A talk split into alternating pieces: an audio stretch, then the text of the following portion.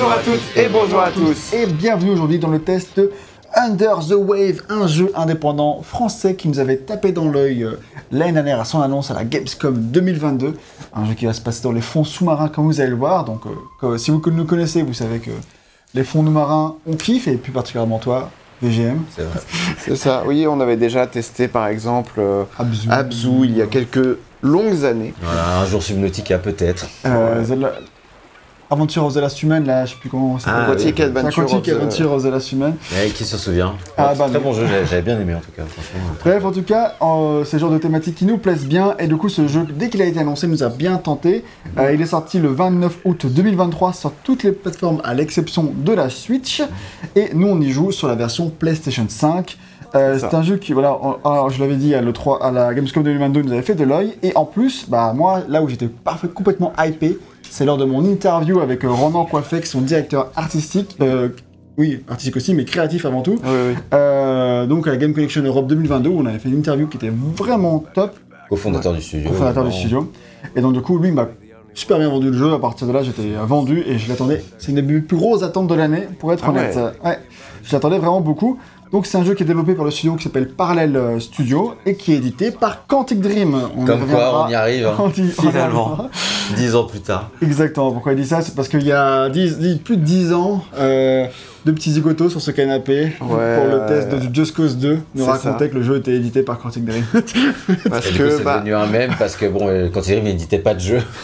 Jusqu'à c'est ça. Jusqu'à Under que... the Waves. Voilà. Ouais, c'est parce que bon, euh, c'était un peu plus à la one again à l'époque, et surtout c'était la troisième tentative de- d'enregistrer le test, et on avait fait le test de Heavy Rain juste avant, donc du coup il y a eu un mélange de choses dans Voilà, la tout ce tête. que je retiens, moi, C'est plus, c'est plus il y a 15 ans qu'il y a 10 ans. Oui, Oui, en plus. proche de 15 ans, effectivement.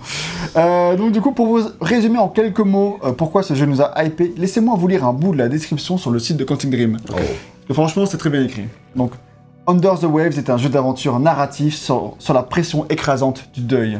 Véritable lettre d'amour aux océans, Under the Waves vous invite à plonger dans son univers sous-marin merveilleux et luxuriant, dont la teinte poétique et cinématographique sert d'écrin à un récit poignant.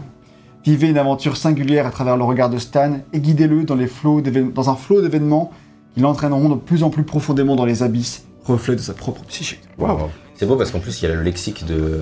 Bah oui, c'est ça, une métaphore Avec, filée la, sur avec, le fond sous-marin. et voilà, avec donc- la pression, Ouais. avec les. Ouais, non, franchement, euh, très bien écrit, et euh, si avec ça vous n'êtes pas épais, euh, je peux rien faire pour vous. hein. Je trouve que c'est très très bien euh, marketé. Bah, si Euh. tu- dans ce cas-là, likez la vidéo au moins avant de la quitter comme ça.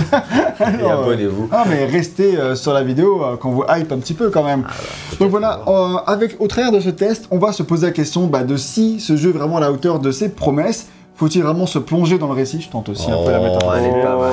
Euh, Est-ce qu'il faut se laisser submerger par toutes ces émotions Oh. Euh, C'est ce que nous allons voir euh, ensemble et avant Oh. cela on va commencer on va commencer par une partie développement et on vous invite du coup à liker la vidéo, à vous abonner si ce n'était pas déjà fait et on vous rappelle qu'il existe aussi notre site internet et qu'on peut retrouver toutes nos vidéos sur en format podcast sur Spotify, Deezer, Apple Music et tout ça. Oui, tout Euh, à fait, C'est vrai qu'on a bien plongé dans les tréfonds du développement. Ah, Exactement. Euh, donc, on va d'abord commencer par vous décrire un petit peu qui est Ronan Coiffec euh, à travers euh, les infos qu'il nous a données dans notre interview qui était vachement bien. hein. J'ai pas trouvé mieux sur internet. Source nous-mêmes. Donc du coup, Ronan Coiffec, c'est le chef de projet. Euh, on va vous résumer un petit peu quelques points de son parcours. Donc en gros, c'est quelqu'un qui, depuis son enfance, est très autodidacte sur la création de jeux vidéo et pour, dans les domaines artistiques. Euh, petit ou adolescent, il faisait plein de petits protos de jeux vidéo, ce qui l'a amené à se former en tant qu'artiste 2D et 3D pour le bien de ses propres projets. Euh, et tout seul, il a fait un petit jeu, un mobile qui est, qui est sorti, qui, bon, je, je crois pas qu'il ait eu un succès, mais en tout cas, il avait sorti un- un jeu quand même. Mhm. Puis il a décidé de rejoindre une école d'art appliqué pour le jeu vidéo, notamment. Ok. Euh, au cours de ses études, il trouve un, stage à Eden Games à Lyon, Mhm. en tant que concept artiste sur Alone, Alone in the Dark 5, donc celui qu'on connaît aussi le nom de Inferno. Euh, le jeu le- qui est très peu aimé, qui a eu Vraiment un le pire jeu de la saga, quoi. non, parce qu'il y a eu the Dark Illumination après, Ah oui, qui est un, un jeu de shooter multijoueur euh, très mauvais, euh, avec une moyenne de 1, ce qui, sur Sens Critique, ce qui 1,9. fait pas rêver. Ouais. Euh, mais donc oui, the Dark Inferno, euh, développement extrêmement compliqué, jeu avec beaucoup d'idées, mais qui n'a pas su les exploiter malheureusement. Cela dit, ça restait un, un développement très intéressant et ils ont appris beaucoup de choses en le faisant. Et puis pour Ronan, c'était quand même une super bonne, euh, un très bon premier boulot. baptême parce que du feu, coup- quoi. Baptême du feu, mais aussi euh, c'était très excitant pour lui de- d'être concept artist sur un projet comme ça qui était très ambitieux. Euh, et à la fin de son stage, il est immédi- immédiatement embauché à Eden en tant que level designer et il continue comme ça euh, sur le jeu. Au cours de son expérience, il collabore à- énormément avec l'équipe narrative et cinématique du jeu et il apprend un peu comment raconter les histoires à travers les jeux vidéo et c'est là un peu que les débuts de comment raconter des histoires, ça va le- lui parler. C'est quelque chose qui Ouais. le suivra dans toute sa, sa carrière. Et à la fin du projet, à la fin de Alone in the Dark, il décroche un emploi à Quantic Dream, mais il refuse au tout dernier moment parce que Eden Games, pour le garder, lui offre le poste de game designer sur un remake de Alone in the Dark 1. Oh. Il est tout seul sur le projet au début, Ouais. et il monte une petite équipe de 5-6 personnes euh, pour euh, faire les bases. Alors, un petit euh, vidéo de ce projet a leaké, Quelques, quelques images, ouais. a été leaké par un des mecs du, de l'équipe. Assez récemment en plus. Ouais, plutôt récemment, euh, dans l'égalité la plus totale, mais du coup, euh, donc voilà, on pouvait voir euh, qu'il y avait déjà des sacrés beaux effets de lumière et tout, parce que euh, leur moteur permettait de faire des, de jolies choses, mais ce projet a été annulé en même temps que Atari a fermé euh, Eden Games, qui est Bizarre. une bonne raison de- d'annuler un jeu. Ouais, bizarrement.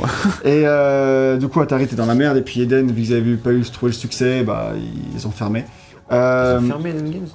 Ouais, mais Oui, ils ont oui, rouvert euh, après. ils ont rouvert après. Ouais. qu'ils avaient fermé. Ouais, alors, je sais pas si, c'est puis à ce moment-là, mais ils ont fermé juste après euh, Test Drive Unlimited 2, qui est lui sorti en 2010, je crois. Euh, oui, je dans ces eaux-là. Et donc du coup, euh, pendant longtemps, euh, eh, Ronan va rester frustré de ne pas avoir pu finir ce remake de Alone in the Dark. Et ça va lui amener l'idée de faire son propre Alone in the Dark qui ne serait pas avec la licence, mais qui, du coup, un jeu d'horreur dans les mêmes thématiques, dans les mêmes mécaniques d'enquête et d'exploration, avec une ambiance visuelle extrêmement marquée sur des jeux de lumière. C'est cette idée-là va vraiment lui rester en tête pendant longtemps. Euh, mais en en attendant de pouvoir monter sa propre boîte et faire ce projet-là, il va rejoindre d'autres studios et il va notamment aller à Dontnod et il va travailler sur Remember Me en tant que game designer puis en tant que lead cinematic designer. Donc il fait la réalisation de toutes les cinématiques et doit réfléchir à comment les cinématiques s'intègrent dans l'expérience. Remember Me, ça a été un projet extrêmement compliqué qui a changé plusieurs fois d'éditeur. Il devait d'abord être édité par Sony, il me semble, et euh, Sony a lâché le projet.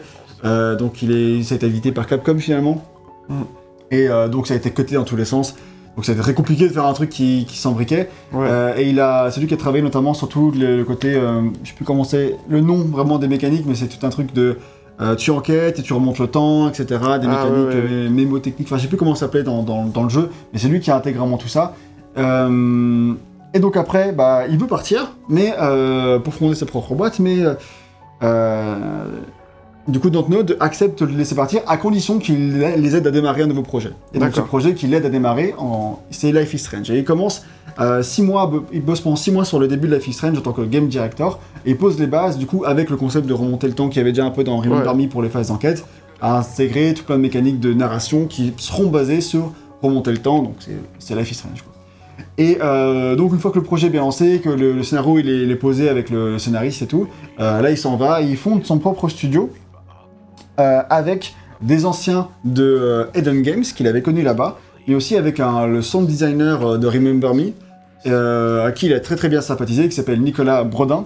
Et euh, ensemble, ils ont fondé du coup ce studio qui deviendra Awesome Studio, un studio Ah. lyonnais aussi. Et oui, c'est le fondateur de ce studio. C'est ça. Et donc du coup, euh, alors à Awesome, du coup, les anciens d'Eden Games avec qui ils ont fondé la- le studio, c'est des gens qui étaient très spécialisés dans la création de moteurs. En fait, c'était leur kiff de faire des moteurs, etc. Et euh, eux, ils avaient, ils voulaient faire leur boîte, ils avaient des projets de, de moteurs de jeu, etc. Et du coup, vu qu'ils étaient potes, bah, Ronan, il est arrivé, euh, avec Nicolas aussi, j'imagine, en disant, bah nous, on a une idée de, de jeu éventuellement. Donc du coup, c'est ce All on the Dark euh, like euh, euh, que deviendra White Knight à l'arrivée. Ah, ok. Et, et du coup, on a cette idée-là. Est-ce que on, enfin, on vous amène cette idée-là que vous pouvez faire avec votre moteur? Du coup, ils sont alliés, ils ont fait tout ça ensemble. Donc, du coup, ils, font ce, ils font ce, ce survival horror-là avec vraiment un côté clair-obscur. Si vous avez jamais vu d'image de ce jeu, elles valent vraiment le détour. Vraiment, c'est vraiment un jeu qui m'a toujours tapé dans l'œil, mais que j'ai jamais eu l'occasion de faire. Euh, du coup, ouais, tout est en, en- dans, dans le noir, et en fait, avec ta lumière, tu éclaires autour de toi quand tu ouvres les portes, euh, quand tu viens de l'extérieur. T'as- là, ça, ça illumine, tu peux voir le niveau, mais sans la lumière, tu vois rien dans le niveau et tout. C'est vraiment euh, un côté euh, clair-obscur très marqué. La, patte, la direction artistique est vraiment extrêmement forte.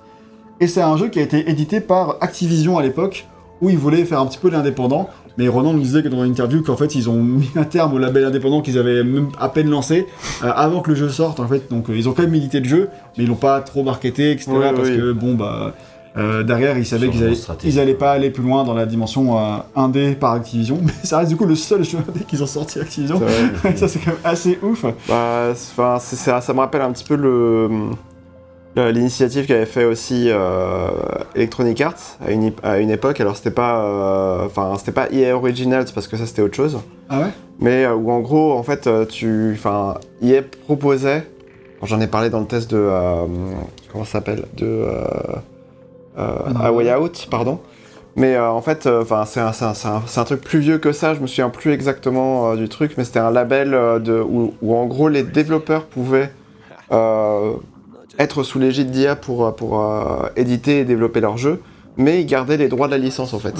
Ah oui, Et euh, donc euh, du coup c'était Overstrike qui est devenu Fuse euh, de d'Insomniac Games, euh, qui était euh, le premier, enfin ou en tout cas l'un des rares jeux qui, qui sont- qui ont été enfin, euh, Je crois que Titanfall en faisait partie aussi au tout début avant qu'ils soient Ouais, achetés je- par. euh, Ouais, ça c'est clairement possible, mais ouais, et du coup, en fait, euh, enfin, effectivement, t'as as quelques éditeurs en fait qui sont effectivement qui lancés dans la création d'un label euh, indépendant, quoi, en fait, euh, tout à l'heure actuelle, il y en a très peu qui font ça. Euh, Il y a tout, il y avait toute une vague en fait, euh, vraiment au début des années 2010. euh, Même, euh, tu vois, alors c'était pas c'était des jeux en interne, mais Ubisoft faisait ça aussi avec certains projets qui, Ubisoft qui étaient, faisait qui ça, étaient indépendants ça. au sein de leurs équipes, comme bah, Child of Light, Soldat C'est ça, t'avais ça aussi chez Sony Oh, parce que t'avais euh, Journey. t'avais Rain, t'avais euh, Journey, Ouais, euh, vraiment, euh, tous les éditeurs cherchaient un peu à, à essayer de grappiller leur pain à ce niveau-là, mais il y en a plein qui ont Mm. abandonné. Ouais, c'est ça. Du coup, euh, Bah, maintenant, t'as plus que EA qui fait ça, je crois. Bah, si je dis pas de bêtises. non, bah, c'est toujours le cas chez Sony. Sony pousse toujours quelques jeux indés, mais c'est moins, moins comme avant. Oui, alors ils poussent des jeux indés, mais c'est plus des partenariats plutôt que vraiment des trucs Oui, qui sont faits maison, tu vois. Après, c'était pas maison pour Journey, etc. Tu vois, dans... mais c'était des studios externes qui travaillaient en collaboration avec certains studios. Ouais, c'était vraiment édité. Oui. C'était- oui, c'était Ouais, une ouais. forme d'édition, quoi, Ouais. effectivement. Mais oui, ça se fait un peu moins qu'à qu'à l'époque. Donc, Ouais, oui, ouais. Activision, ils étaient dans cette vague-là. Et euh, quand White Knight il sort, il a plein de prix le jeu, mais ils ont pas vraiment. Ouais. Euh, et Renault le décrit comme un jeu pas parfait du tout. il a plein de défauts, il adorerait le refaire un jour. Mais quand même, ça reste une très belle expérience. Mm. Donc après la sortie du jeu, Awesome se dirige un peu vers des partenariats pour faire des jeux plus simples techniquement. Euh, donc euh, par exemple du Astérix, qui continue de faire aujourd'hui, ils font des jeux Astérix pour Microids. Et aussi, je crois, les jeux Schtroumpf là qui sortent, c'est aussi euh, eux. Oui, Euh, je crois, ouais. et donc du coup, bah, il y a eu un split dans Awesome, en mode ceux qui voulaient faire euh, bah, du coup des jeux plus simples avec leur moteur, et ceux qui avaient vraiment la vision créative, euh, bah, du coup de White Knight, Ouais. qui eux sont partis du coup, donc d'un commun accord qui n'était pas du tout un- une friction quoi. Ouais, ouais. J'ai dit bon, bah, on n'a pas envie de faire nos jeux ensemble finalement, tu vois. Enfin, c'est pas, on n'a pas les mêmes ambitions. Du coup, là, une partie de Awesome quitte, quitte le studio et va par fonder Parallel Studio. Et ils sont quatre à l'époque. Ils forment Parallel Studio. Euh, on sait pas trop les. Ils disent qu'ils sont quatre, mais euh, j'ai trouvé que trois noms de cofondateurs. Donc évidemment, bah, c'est Ronan Coiffec, cofondateur. Nicolas Brodin, le compositeur de White Knight et euh, son designer aussi, euh, cofondateur aussi de Parallel Studio. Mais aussi, troisième cofondateur, c'est Sébastien Renard, qui partira du studio plus tard pour rejoindre Asobo et devenir le scénariste principal de la saga A Plague Tale. Donc euh, pas rien du tout. Euh, Oui. Mais en parallèle, il a continué à bosser en tant que freelance sur les projets de Parallèle. Il est bossé D'accord, dessus en parallèle. Ah, C'est drôle, hein En C'est- tout cas, Cette blague, elle tombe à l'eau. hein. j'avais- cherché un truc dans ce truc-là. Donc voilà, ils ont commencé par faire des jeux VR pour l'Oculus Rift et pour le Samsung Gear. Et donc vu que c'était un peu une niche à l'époque, bah, ils ont eu beaucoup de succès. Euh, donc c'était des jeux narratifs euh, en VR. Ils ont sorti Dark, Days qui a eu un gros gros succès. Ça a permis de décrocher d'autres contrats après avec Google, etc. pour faire d'autres jeux VR. Et puisqu'ils voulaient pas s'enfermer là-dedans, et ben ils ont commencé à vouloir faire un petit peu de euh, jeux console. Et c'est là qu'ils se sont mis à bosser sur Under the Waves. D'accord. Le jeu sur lequel ils ont commencé à travailler pendant un an et demi avant de le présenter à des éditeurs. Et donc, Under the Wave, c'est un projet qui, en réalité, est dans le cœur de Ronan depuis des années. Ok. C'est un jeu sur lequel il a travaillé quand il avait 15 ans, ou en tout cas, euh, il avait fait des petits prototypes, je sais pas s'il avait vraiment l'envie d'en faire un jeu en particulier, Ouais, ouais. mais il, a, il avait laissé tomber pendant un moment, euh, et il dit qu'il revient souvent sur de vieux projets qu'il avait laissé tomber, parce qu'en vrai, il a l'air d'avoir des dizaines de projets qu'il a commencé, laissé, Ouais, etc. ouais. Enfin, c'est ce genre de créatif-là qui, qui enfin, donne vie à ses idées, après il part sur autre chose, etc. Et après il pioche sur ce qui est le, est plus intéressant. Ouais. C'est une bonne manière de faire. Il a attendu que les idées mûrissent. Bah, Euh, C'est surtout que si, t'as envie- si, si- si tu fais un jeu qui te tient vraiment à cœur ou si tu fais une œuvre qui te tient vraiment à cœur, euh, je pense que en tant que créatif, bah, du coup, tu as tendance à te dire bon, Euh, ok, j'ai fait un petit peu ça, mais euh, je suis peut-être pas forcément à l'aise avec les outils, ou alors peut-être que faut que j'a- j'acquière un petit peu plus d'expérience pour pouvoir faire ça euh, de la manière qui est la plus adaptée possible, etc. Tu vois. Enfin, enfin, en gros, ça, aurait très bien pu être un jeu 2D euh, Oui, euh, pixel art euh, à la base, et, euh, et que et du coup, bah, ils se sont dit. pas si bien dire. ah ouais Mais du coup, parce qu'en fait, en tant que breton, et euh, du fait qu'il c'est aussi un fils de marin militaire, Hmm. il a passé beaucoup de temps sur des bateaux, donc l'univers maritime lui parle beaucoup à Renan. Et il raconte aussi- avoir été marqué par le naufrage du navire pétrolier l'Erika, qui a coulé sur Oui. les côtes bretonnes en décembre 1999. Ouais, qui était Ça- une catastrophe écologique, son nom, et euh, qui a beaucoup marqué de, effectivement de riverains de. Ah bah, bah lui il était riverain, il Ah, habitait voilà. juste à côté, et du coup ça a été une marée noire extrêmement importante. Ouais. Et vu que c'était juste à côté de chez lui, il a vraiment vu euh, le paysage euh, changer, quoi. C'était vraiment euh, très impactant. Et il dit le fait de voir ces plages faire abîmer par le pétrole, c'était vraiment choquant. Bah ouais. Euh, et il s'est servi de ce souvenir pour développer de petits prototypes quand il avait 15 ans, du coup, en, en 2D, où il fallait aspirer le pétrole sous l'eau pour dévoiler du texte. Et du coup, tu avais une petite narration comme Ah, ça qui se dévoilait. Et euh, donc pour lui, c'était avant tout pour euh, apprendre le pixel art et le, de scripter des petits événements. C'est comme ça, c'est le but de son jeu à l'époque pour lui-même. Et donc du coup, bah, quand il, après avoir fait le deuxième jeu VR avec Parallel Studio, et qu'il cherchait de nouveaux, euh, nouvelles idées, il a ressorti ce vieux prototype parce qu'il s'est dit tiens qu'est-ce que ça pourrait donner avec un casque 3D donc il a refait euh, enfin en 3D avec un casque VR et du coup il Ah a il a euh, créé un petit base sous-marine etc euh, avec très peu de choses et puis avec le casque il avait tout immédiatement de la gueule quoi. C'était vraiment Ah euh, hyper impressionnant. Et du coup bah il fait tester ça à toute l'équipe et tout c'était vraiment trop trop cool. Et du coup bah d'un commun accord ils décident que ok ça va être leur nouvelle direction. Ils se disent et si on essaie de faire Abyss le film qui rencontre Firewatch euh, le jeu vidéo tu vois Ouais. C'est à peu près le, le, le bas sur lequel est pitché euh, Under the Waves Exactement, donc Abyss, pour rappel, c'est un film de James Cameron euh, qui se passe effectivement dans une base sous-marine où il y a un équipage et euh, un équipage qui. Bah, il y a des phénomènes un petit peu assez bizarres qui se passent du coup dans, ce, dans, dans- dans cette base sous-marine. J'aurais envie de le voir. Abyss. Bah, en fait, le problème, c'est que Abyss, alors, ça fait des années que James Cameron n'arrête pas de dire oui, on va le ressortir en Blu-ray, machin truc, etc. Il est jamais sorti en Blu-ray, il est là, toujours en il DVD. Il l'a redit là. Il l'a redit récemment, euh, genre en mode ça va sortir bientôt, euh, machin truc et tout quoi. Donc, euh. Est-ce qu'on y croit peut-être? En tout cas, il avait Ça, c'est rare, des, ouais, il avait des effets spéciaux. encore remasterisés. ouais. Non, mais en tout cas, il, a- il, a- il avait des effets spéciaux qui étaient euh, très en avance sur leur temps euh, à l'époque. En fait, il est sorti entre Terminator 1 et 2. Ah, il est vraiment euh, plus Ah vieux que ce que je pensais. en vrai. Oui, oui. Et euh, parce que quand je crois que je voyais des images, il avait de la gueule, tu vois. Donc le- je je l'aurais jamais imaginé aussi, aussi ancien, quoi. Je pensais vraiment que c'était un film avant Titanic ou un truc comme ça. Enfin, c'est avant Titanic, du coup, mais encore plus Oui. avant. c'est ça. Euh, du coup, voilà, il se dit c'est trop cool cette idée. Euh, et toute l'équipe a injecté dedans de ses propres histoires de vie, etc., des propres thématiques qui leur sont à cœur, pour donner vraiment au récit quelque chose de plus fort, aller plus loin que les thématiques écologiques, mais quand même rester dans les thématiques Ouais. écolo. Et pour écrire le jeu, Ronan il est parti s'enfermer sur l'île de Groix, donc c'est une île qui est pas très loin de l'Orient, Mhm. pour être confronté au, enfin, au monde marin, sa poésie, mais aussi à la solitude, qui est une des thématiques du jeu, on le verra. Euh, et quand ils sont partis à la recherche d'un éditeur, bah, ils ont pitché à Quantic Dream, parce que là, ils se connaissent un petit peu. Ouais. En plus, euh, Nicolas Brodin, le compositeur, il a été sound designer chez Quantic Dream sur Heavy Rain pendant Ah, un an ou deux. Ils ont Du des coup, contacts. du coup, ils avaient des contacts, ils se connaissaient bien. Euh, et puis, euh, du coup, euh, Quantic Dream accepte, il les prend sur leur aile pour être un de leurs premiers jeux publiés sur leur label d'édition. Ouais. Quantic Dream, éditeur, on y arrive. Euh, et ben oui, parce que Quantic Dream, vous savez, c'est avant tout un studio de jeux vidéo connu pour Heavy Rain, Détroit Beyond Human, Détroit Become Human. Become Human et Beyond Two Souls. Euh, et ils sont attendus sur Star Wars Eclipse maintenant, qui devrait arriver dans quelques années. Euh, réel, hein, dans, dans, dans quelques années. Il faut attendre quoi. Oui, oui. Et, euh, et Quantic, bah voilà, fait de l'édition de jeux vidéo depuis 4 ans déjà.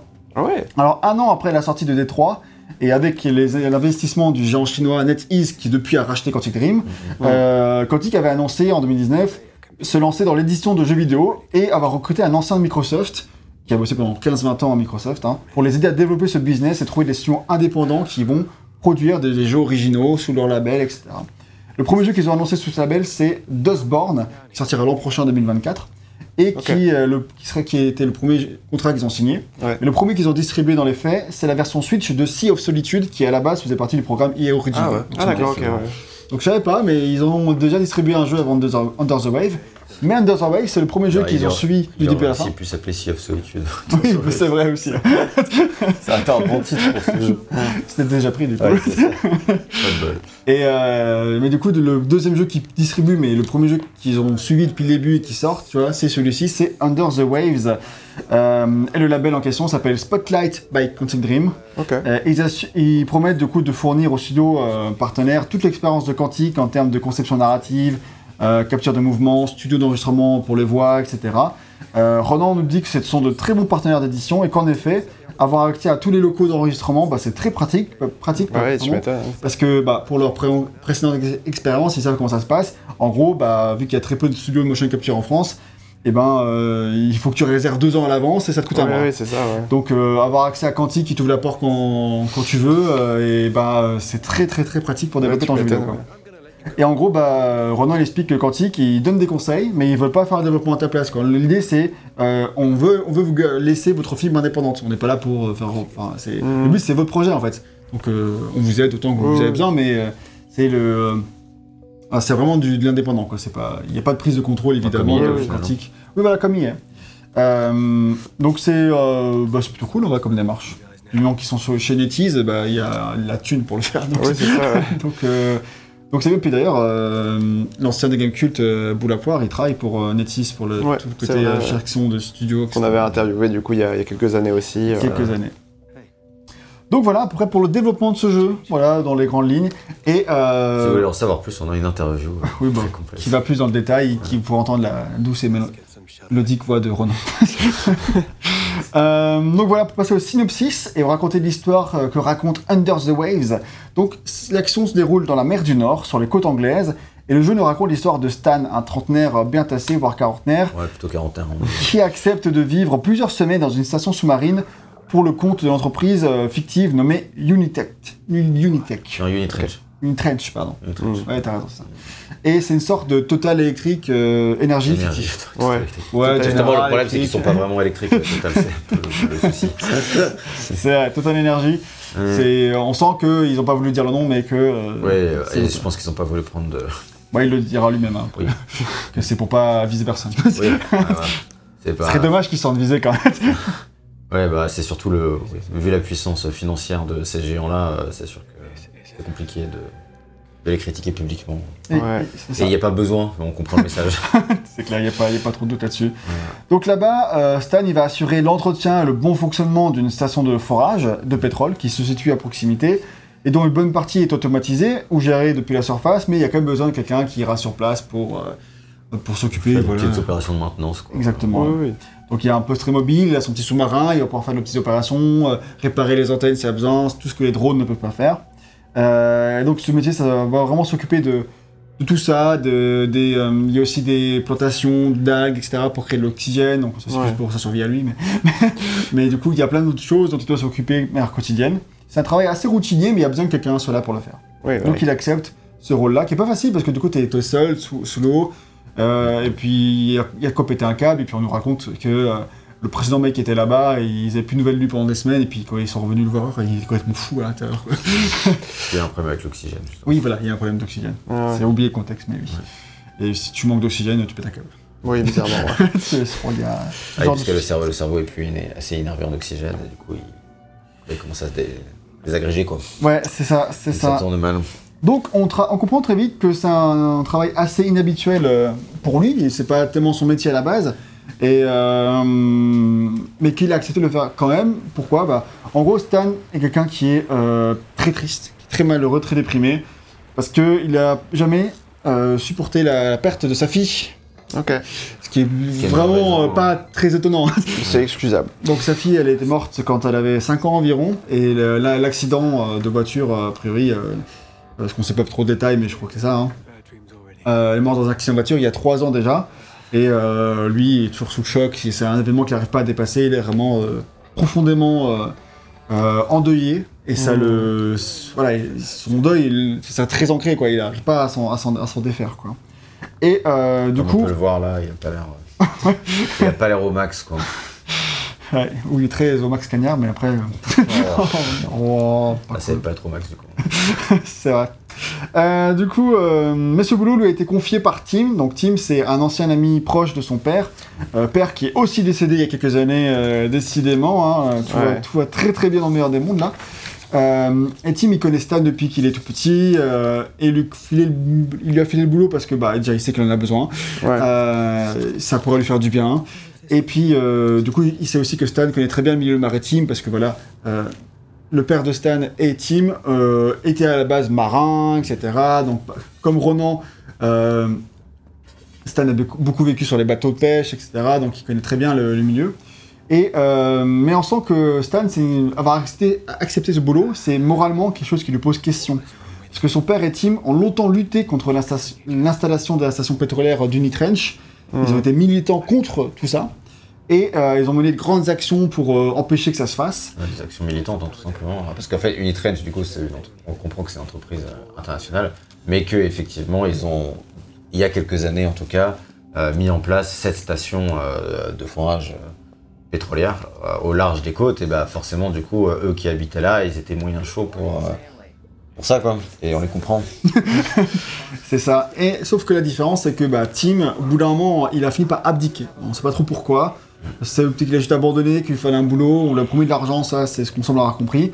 Ouais. Mais je crois que le père de Tim, lui, n'a pas abdiqué. quoi, tu vois, donc il y a eu vraiment une scission entre les deux et, et, euh, et Stan en veut personnellement à Tim. Abdiquer, c'est c'est pire que juste euh, arrêter de se battre. C'est-à-dire que Tim, du coup, s'est mis à bosser pour c'est ça. Donc pour l'ennemi, quoi.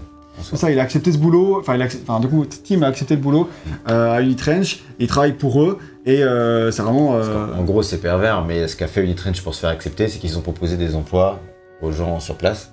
Ce qui fait qu'en leur proposant de l'argent, bah, du coup, les gens sur place sont devenus dépendants d'Unitrench et c'est comme ça qu'ils se sont installés. Quoi.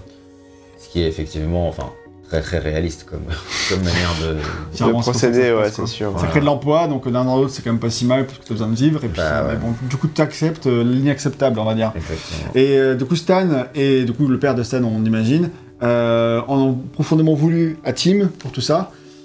Et il y a eu, ça fait très longtemps qu'ils ne sont pas parlé. Enfin, en tout cas, c'est ce que j'en ai compris. Tout ça, c'est beaucoup de non-dits. Ouais, ouais. La narration passe beaucoup par des non-dits. Et euh, là, en fait, on, a, on sent que Tim et Stan apprennent à se connaître à nouveau, que ça fait très longtemps qu'ils ne sont pas parlé. Mm. Et que, bah, en fait, Stan qui en voulait beaucoup à Tim d'avoir accepté le boulot à Unitrench, bah, se retrouve dans la même position que lui, Ouais. à accepter un boulot pour Unitrench aussi parce qu'il en a besoin. Donc en fait, c'est vraiment un, un, un décalage, un contraste qui est vraiment, je trouve, plutôt malin en fait. C'est, narrativement, c'est, c'est une bonne idée, tu vois. Mm. Et euh, Mais du coup, bah, on se pose la question au début du jeu pourquoi Stan a accepté ce boulot qui a, qu'il a l'air de, détesté. de détester. Enfin, vraiment, il, il a l'air de, de, de toute son âme, il n'y a rien qui va. Pourquoi il est là, quoi? Et ça, c'est aussi un des intérêts du jeu, d'essayer de comprendre son cheminement personnel. Donc, tu l'as dit, du coup, il est en deuil, c'est quelque chose qu'on apprend très très rapidement dans le jeu. C'est une des raisons, parce que c'est la seule, c'est pas. Il y a aussi le fait que, euh, enfin, c'est un amoureux des fonds marins, tu vois. Donc euh, Ouais. dans l'idée, vivre dans les fonds marins, voir les créatures sous-marines, c'est un truc, euh, bah, ça te fait envie. C'est Et tu unique le aussi. fais, et euh, tu le fais, euh, même si derrière ça veut dire que tu bosses pour l'ennemi. Il y a tout un décalage. Et Ronan, dans l'interview qu'on a euh, qu'on avait faite, il met ça en, en lien avec les reportages de Cousteau, qui étaient Ah oui. évidemment très très écolo, mais dont les reportages étaient financés par Total. Ouais. Et dont les découvertes de Cousteau servaient pour trouver des sites de forage pour Total derrière. Tu vois, donc, euh, Super. donc Faut euh, savoir que Total, ils ont financé un nombre incroyable d'expéditions même scientifiques, etc. Et euh, voilà. maintenant, euh, maintenant c'est beaucoup moins. euh, Ouais. C'est beaucoup moins le cas parce que c'est beaucoup moins acceptable et voilà, Total est beaucoup plus reconnu comme la société qu'ils sont. mais euh, mais c'est vrai qu'à l'époque, c'était Oui. compliqué. T'avais des expéditions scientifiques qui. Il y avait que des sociétés comme Total qui, pour redorer leur image, acceptaient de les financer. Oui, mais tu sais, Total, ils, font vraiment des belles actions et c'est pour ça que le, le PDG s'est pris une Légion d'honneur récemment. hein, pour ça. hein, Ah bah, c'est sûr que l'action de Total, elle est belle, ça a il y a pas de problème. Hein, si- Voilà. Bien joué, bien joué. Et du coup, bah, je trouve que c'est des parallèles intéressants bah, qui font vraiment écho. En plus, là, le petit bonnet à la Cousteau aussi. Donc pas Oui, c'est ça. euh, C'est pas Anodin. une petite référence. euh, Oui, c'est ça. Et donc, euh, c'est chose, assumé, quoi. c'est ça. chose plutôt étonnante, l'aventure se déroule euh, dans une version rétro-futuriste des années 70. C'est-à-dire qu'on se situe dans ces années-là, en 70, mais la technologie est beaucoup plus avancée qu'elle était à l'époque. Mm. Et je sais pas à quel point c'est par... ça correspond à ce qu'on aurait de nos jours, ou si c'est plus évolué que ce qu'on a de nos jours, ou moins évolué quand même. Bah, Ou si ça- c'est un ça- mélange ça, des Ça deux. dépend des aspects. Pour moi, c'est vraiment un mélange des deux. Enfin, je trouve ça assez intéressant. Je me suis vraiment beaucoup posé la question de pourquoi ils ont fait choisi ça.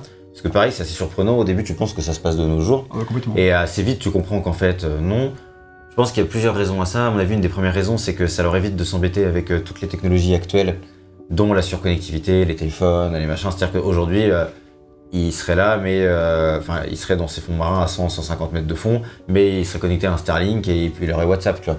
Donc, euh, donc et en fait, en se mettant dans les années 70, ils évitent tous ces problèmes-là qui sont, enfin, de technologie actuelle. Mais en même temps, ils se permettent d'aller un peu plus loin et bah, du coup d'avoir, comme tu dis, des petits robots, des petits trucs de forage qui existaient peut-être en 70 en étant moins évolués. Ça, bon, je suis Ouais. pas assez calé sur la question euh, pour le savoir. Et, et je pense que ça leur permet aussi d'avoir des trucs un peu astucieux. Par exemple, le sous-marin qu'on a, bah, c'est un peu dire, une épave, quoi. Le truc, euh, il, Ouais, il me paraît pas non plus. Enfin, il- il fonctionne, mais il- tu sens que c'est un, un peu un vieux truc. On en parlera Ouais. après, mais dès que tu accélères, il y a une giclée de pétrole derrière. Enfin, il n'est pas aux normes de 2023, quoi. Voilà. ça, ça se trouve, c'est aux normes. hein. J'espère que non. C'est vrai que, c'est vrai que les normes aujourd'hui. euh, Non mais bon, il y a quand même eu des évolutions par rapport à ces années-là, même si euh, il y a encore énormément de chemin à faire. Il y a quand Ouais, même ouais. beaucoup d'évolutions. Et en fait, je pense qu'en se mettant dans les années 70, tu te mets aussi à une époque où il y avait beaucoup moins d'avancées. Et ça permet euh, d'aller peut-être plus loin dans certaines critiques.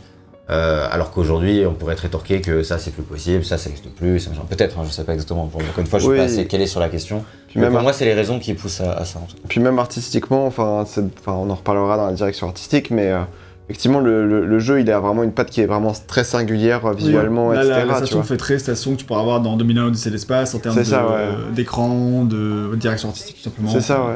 C'est un côté très 70 ça pour le coup. Oui, oui, ça c'est clair, ouais. Mais euh, oui, voilà. Euh, et, le, et le fait de faire le jeu dans une uchronie, bah, c'est ce qu'on disait tout à l'heure, ça leur permet de ne pas dire les termes, ou de pas les dire en visant les, les personnes qui existent pour de vrai, quoi. De se lâcher sur des sujets importants sans viser personne politiquement. Oui. Voilà. Et il dit, on peut se lâcher en termes de messages, et chacun y dira son niveau de lecture. je pense que si tu veux couler ta boîte, avoir un procès total, c'est la bonne manière. c'est triste à dire, hein, mais bon, malheureusement, les lobbies sont tellement forts que. C'est ça, donc tu te protèges comme ça. Il n'y a pas de problème. Voilà. Euh, et l'aventure que nous sera racontée sous forme de journée avec une liste d'activités par jour, etc. Et entre chaque journée, on aura, on aura un rêve. On en a vu un dans, dans ce Ouais. test si vous regardez euh, la vidéo sur YouTube. Et, euh, et du coup, bah, c'est des rêves un petit peu. J'ai dire onirique, mais c'est le principe d'un rêve. Mais euh, du coup, ça va mélanger un peu les fonds marins et la réalité à la surface. Ouais. Là, on voyait, on était sur une route. euh, C'est pas des rêves réalistes, quoi. oui, voilà. C'est des rêves très vraiment très, très typiques des rêves. C'est très métaphorique, etc. Ça va mettre en lien ce qui lui est arrivé, et pas que, mais ça va mettre en relief à peu près les thématiques qui vont être dans le, dans le jeu et dans les différentes trames narratives. Ça, ça me rappelle un tout petit peu ce qu'il y avait dans, euh, dans Returnal, dans une moindre. Alors ça y fait beaucoup penser, celui-là. c'est ça. C'est-à-dire que euh, dans Returnal, t'avais aussi, euh, genre, bah, du coup, ton, ton personnage principal, Céline, je crois, Célène, je sais plus. Mais en tout cas, qui, euh, Célène Vassos qui, euh, qui, qui était sur, sur une planète alien, mais il y avait euh, la maison de son enfance qui était euh, du coup sur la planète, donc euh, par, pour- pour une question totalement bizarre, etc. Il n'est pas exclu qu'on fasse des rêves dans la maison de son enfance aussi d'ailleurs. Voilà, ce c'est ça. Donc euh, du coup, euh, oui, oui, non, mais je, te- je te crois. Hein, C'est euh, vrai que du coup, là, quand il joue et que tu as joué un peu à Returnal, tu fais Ah, mais je connais ouais, c'est ça. Il y a c'est- vraiment, Ça euh, semble très inspiré. Après, bon, c'est vrai que c'est des phases qui est pas juste- Encore plus quand tu compares à Returnal, euh, souffre un petit peu, quoi. Oui, On oui, parlera oui. de la réalisation après, mais euh, c'est vrai que la réalisation est peut-être pas forcément toujours le point fort du jeu. Et quand tu compares un jeu comme Returnal, dont la réalisation est, pour moi en tout cas, clairement un des points forts du jeu, Supervisé par Sony, etc. Enfin, Non, bien sûr, ça- c'est Ah oui, c'est non, pas mais- comparable en termes de budget, etc. N'empêche qu'il y a une sorte de, de comparaison artistique Ah oui, et émotionnelle euh, qui Puis même, ouais, euh, au niveau des thématiques, euh, c'est bah, la, la 300%, théma- oui. Voilà, c'est ça. Pour ceux qui ont fini euh, Returnal, ou en tout cas qui l'ont fait, euh, la- la- la- les, les thématiques se recoupent un petit peu euh, avec celles de. Under the y a- bah, en fait, je trouve que Returnal, toi, ça se passe dans l'espace avec des combinaisons spatiales. Ouais. Et là, tu es sous l'eau avec des combinaisons sous-marines. Ah oui, rien, que ça, t'as plein de trucs. Il y a la solitude, il y a le passé de ton héros, enfin, euh, clairement la ressemblance entre les deux jeux, ça n'arrête pas à une esthétique. Après, je pense que c'est juste des ceux qui ont eu des mêmes idées en même temps, mais du coup, c'est marrant de faire les parallèles si on a fait les deux jeux. Donc voilà, le jeu nous raconte deux trames narratives, narratives différentes, en tout cas que j'ai choisi de séparer pour le cadre de cette euh, analyse.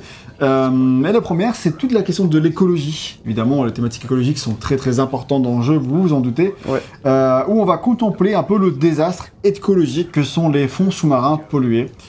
C'est une réalité qui nous, je trouve, frappe vraiment de plein fouet quand on joue au jeu. Déjà, ça va avec le ton triste de l'ensemble, avec la musique et tout dont on parlera. Euh, mais vraiment, où euh, émotionnellement, ça, ça te- ça t'attrape, quoi, vraiment. Et quand tu, as, quand tu es sous l'eau, Euh, tout y est beau, merveilleux, hypnotisant, avec ces, créatures, ces belles créatures sous-marines, Alors, on y est, on est avec euh, Joe. qui est euh, petit phoque. Je sais plus où il est, je l'ai perdu. Mais il était là à l'instant. euh, bah, voilà. Joe, qui est euh, du coup un phoque, qui va être en fait le seul compagnon de Stan dans son aventure. Le seul compagnon physique, hein, parce que bon, il a des liaisons radio, mais, mais voilà, en fait, ça va être euh, il- tous les matins, il va voir euh, Joe à son hublot, et puis il va se mettre à lui parler, et etc. Et, Il est écrit comme le, le créature marine là, qui a le plus accepté la présence des humains et qui kiffe les voir et tout. Il est trop Ouais. content de les voir à chaque Mhm. fois. Ouais, il vient jouer avec. euh, c'est plutôt mignon. il est très mignon, il t'amène parfois des petits. euh, Des, des bouteilles de plastique. des bouteilles de plastique pour t'aider à les ramasser et tout. Donc, il est- Ouais. donc, tu vois, il, enfin, il y a ce côté-là. Mais pas que, en fait, moi, vraiment, quand je jouais dans le jeu, d'un coup, je vois une baleine au loin, puis tu te fais, oh, trop bien. Du coup, tu y vas avec ton, ton sous-marin, tu te retrouves à, à naviguer à côté d'elle et tout, avec la musique, franchement, tout. Je me suis pris des claques où j'étais en mode vraiment subjugué par le côté, purée, c'est beau ce que je suis en train de vivre et Mhm. tout. Puis avec la, la musique, encore une fois, euh, t'es vraiment. euh, je suis en train de vivre un, un- un truc poétique euh, vraiment euh, fort, quoi.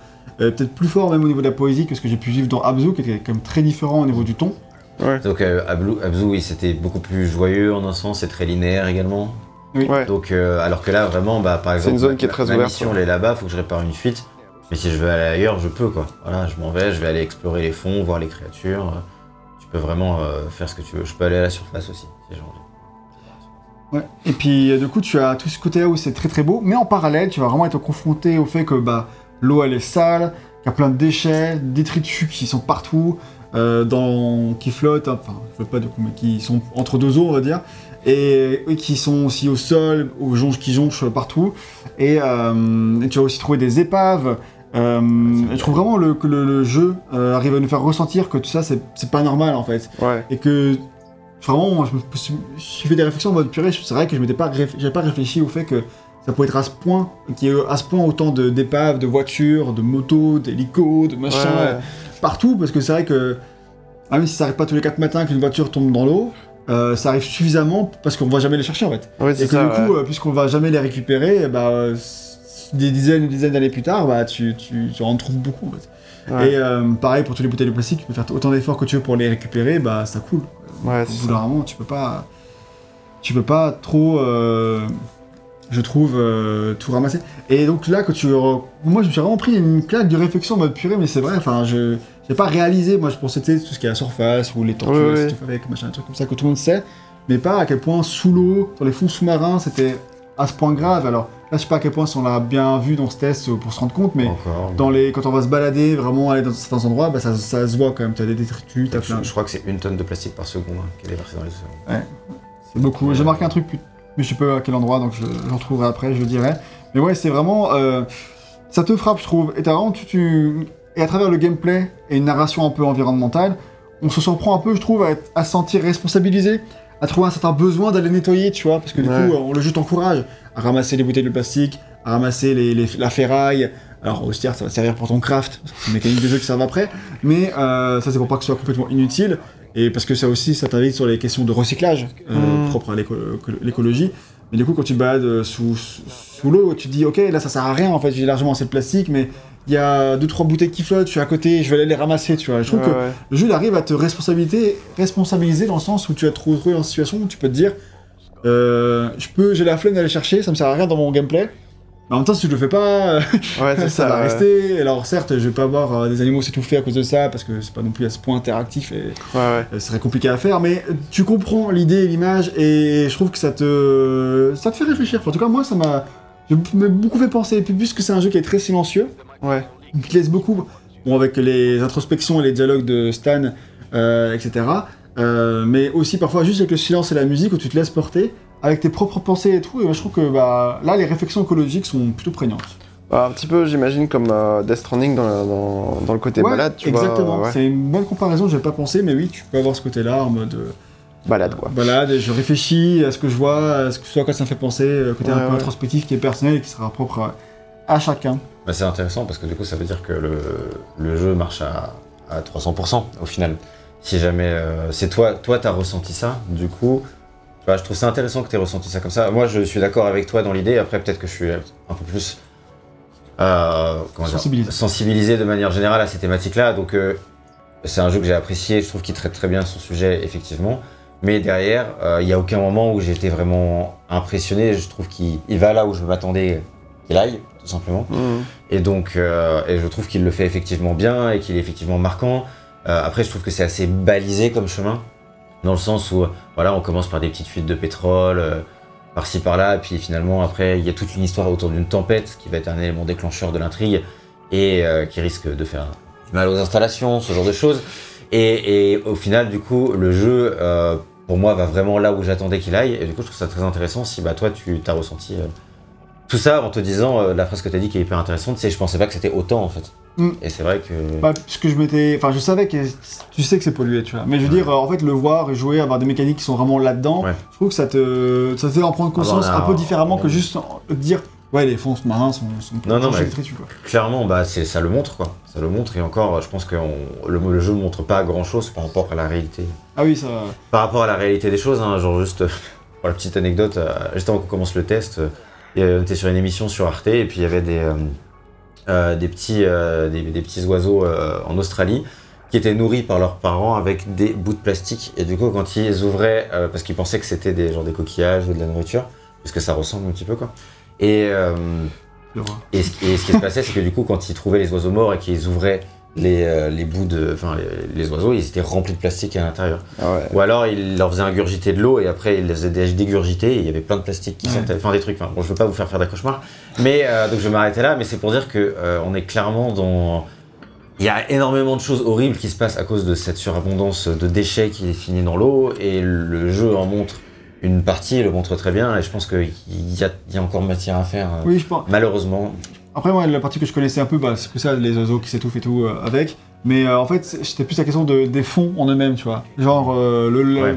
la fausse. voir, voir l'impact euh, En dessous, tu vois. En dessous, c'est Parce vrai. qu'au-dessus de la surface, il y a des déchets qui flottent, ça, c'est un truc qu'on a quand même assez conscience, et je trouve. Et le côté, comment les, les- les fonds et la faune, la flore, vraiment du fond sous-marin, sont aussi impactés par ça. C'est. euh, Ouais, c'est vrai. Non, c'est vrai que c'est c'est impressionnant, ça reste impressionnant à voir quoi. Puis, euh, puis le jeu, il l'épargne pas non plus euh, le joueur, je trouve. euh, non, clairement. Alors après, il nous montre pas des trucs euh, vraiment euh, impossibles à voir, mais je trouve que de manière générale, quand même, il va vraiment, il est assez jusqu'au boutiste et, et il épargne pas le joueur de sa vision quoi. Même s'il est parfois assez attendu. Tu vois, je veux dire, il y a des trucs oui, qu'il des qui sont très attendus. Mais ça n'empêche pas que ça fait son effet, quoi. Ouais, clairement, ça fonctionne quand même. Et voilà, et en gros, bah, comme tu l'as dit, euh, l'élément déclencheur d'intrigue, ça va être cette tempête euh, qui va frapper la zone et qui va créer de grands dégâts sur les infrastructures, mais aussi sur les bateaux en mer qui, à ce moment-là, va peut-être euh, couler ou perdre des cargaisons. Euh, et on sera aussi éventuellement un peu euh, confronté à tout ce qui est le pétrole. Qui va, bah là, on l'a un peu vu avec les, les- les Ouais. fuites. Vu que c'est une installation pétrolière, le- la thématique c'est vraiment le pétrole. Enfin après beaucoup de plastique aussi parce que et les déchets comme tu l'as dit. Mais c'est vrai que bah, c'est une exploitation pétrolière. Là on peut voir les gros les gros conduits quoi qui acheminent. Ouais, même ça, en termes de taille, à quel Ouais. point c'est énorme, Ah ça aussi, ça m'a fait réfléchir d'à quel point c'était réaliste ou pas. Non et puis c'est vrai. Et puis en plus même encore aujourd'hui on, on en parle encore hein, quand tu as le projet destructeur de, de Total en Afrique là qui veut de- une sorte d'oléoduc euh, de pétrole qui veut euh, acheminer à travers toute l'Afrique et détruire énormément de zones. Bah c'est ce genre de truc. Mais je crois que je crois que c'est sur Terre. Je suis pas sûr pour ce projet-là, mais en tout cas, il y en a, il y en a plein sous l'eau comme ça, des exploitations. Ouais. Et c'est vrai qu'on n'y pense pas parce qu'on le voit pas, et c'est aussi ça Mm. que le jeu il, il essaye de dénoncer. En un sens, c'est que c'est pas parce qu'on le voit pas que ça n'est pas là, quoi. Donc euh, voilà. Ouais, complètement, et du coup, ça on met pas beaucoup de choses en perspective en termes de ah oui, tout ça, tout ce que je voyais pas, bah, c'est c'est vraiment très très présent.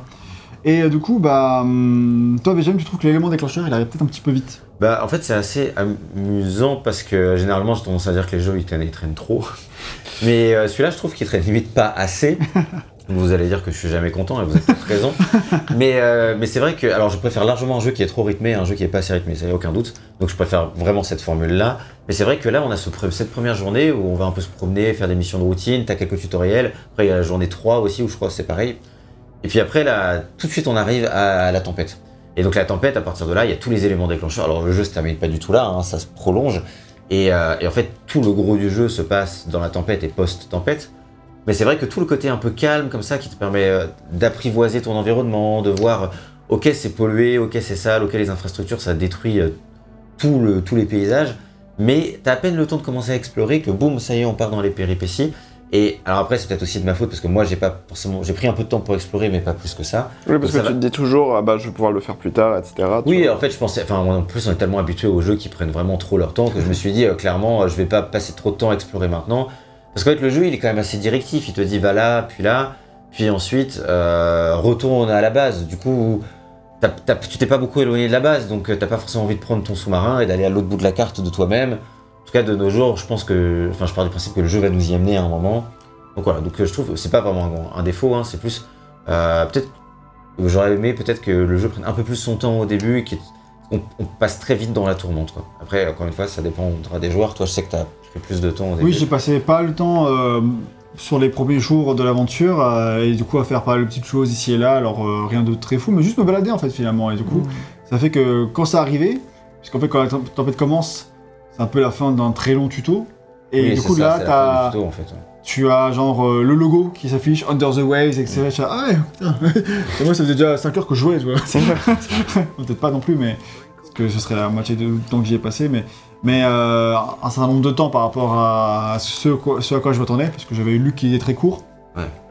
Au final, euh, moi, je l'ai terminé en une dizaine d'heures, 10-11 heures? Ouais, 12, ouais, 11, Ouais. 12 heures, je crois que t'avais dit. ouais. Et toi, t'as fini un peu plus? Ouais, moi j'ai mis en 7 heures, je crois. Ah ouais, t'as mis 7 Ouais. heures, c'était ce qui était dit, mais je crois que t'as mis un peu 7-8 heures, 7-8 heures. Peut-être 8, ouais, quelque chose comme ça. Dans cette, dans cette moyenne-là. En explorant un petit peu, mais euh, pas tant que ça. On, expliquera pourquoi. Ok, tout à fait. Et donc du coup, bah voilà, je trouve que moi cette trame écologique, je la trouve vraiment bien faite.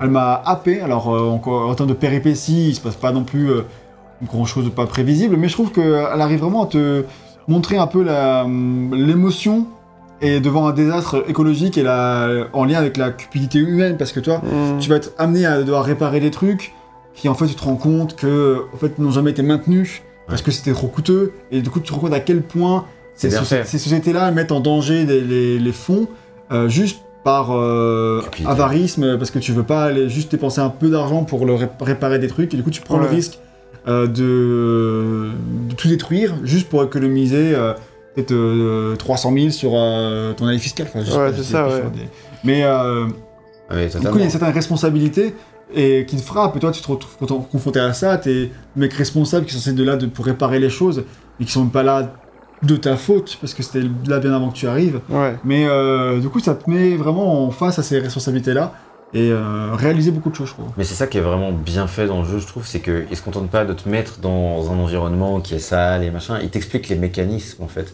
implicitement, hein, il te le dit pas, mais via les discours, bah voilà, par exemple, euh, Tim il va dire alors là les actionnaires ils, ils ont peur pour leur action, donc euh, tu vas faire ça, tu vas augmenter la production, même si c'est pas, t'es pas censé l'augmenter. Euh, là, tu vas faire, ces déchets-là, on les laisse parce que c'est trop coûteux d'aller les chercher. Euh, et en fait, on, t'explique très concrètement ce qui se passe, quoi. Et en fait, assez froidement, dans le sens où Tim, même s'il compatit un peu parce qu'il n'a pas perdu euh, toutes ses euh, convictions, c'est quand même le manager et il est quand même au service de Unitrench. Et donc, il te dit quand même de, faire des instructions qui, qui ont du sens que pour le profit de quelques personnes, voilà, de- des actionnaires de Unitrench et du board de Unitrench, et qui, sont à contresens en fait du sens qui semble logique ou là où tu devrais aller. Ok, t'as un truc qui tombe à l'eau, bah tu vas le chercher. Non.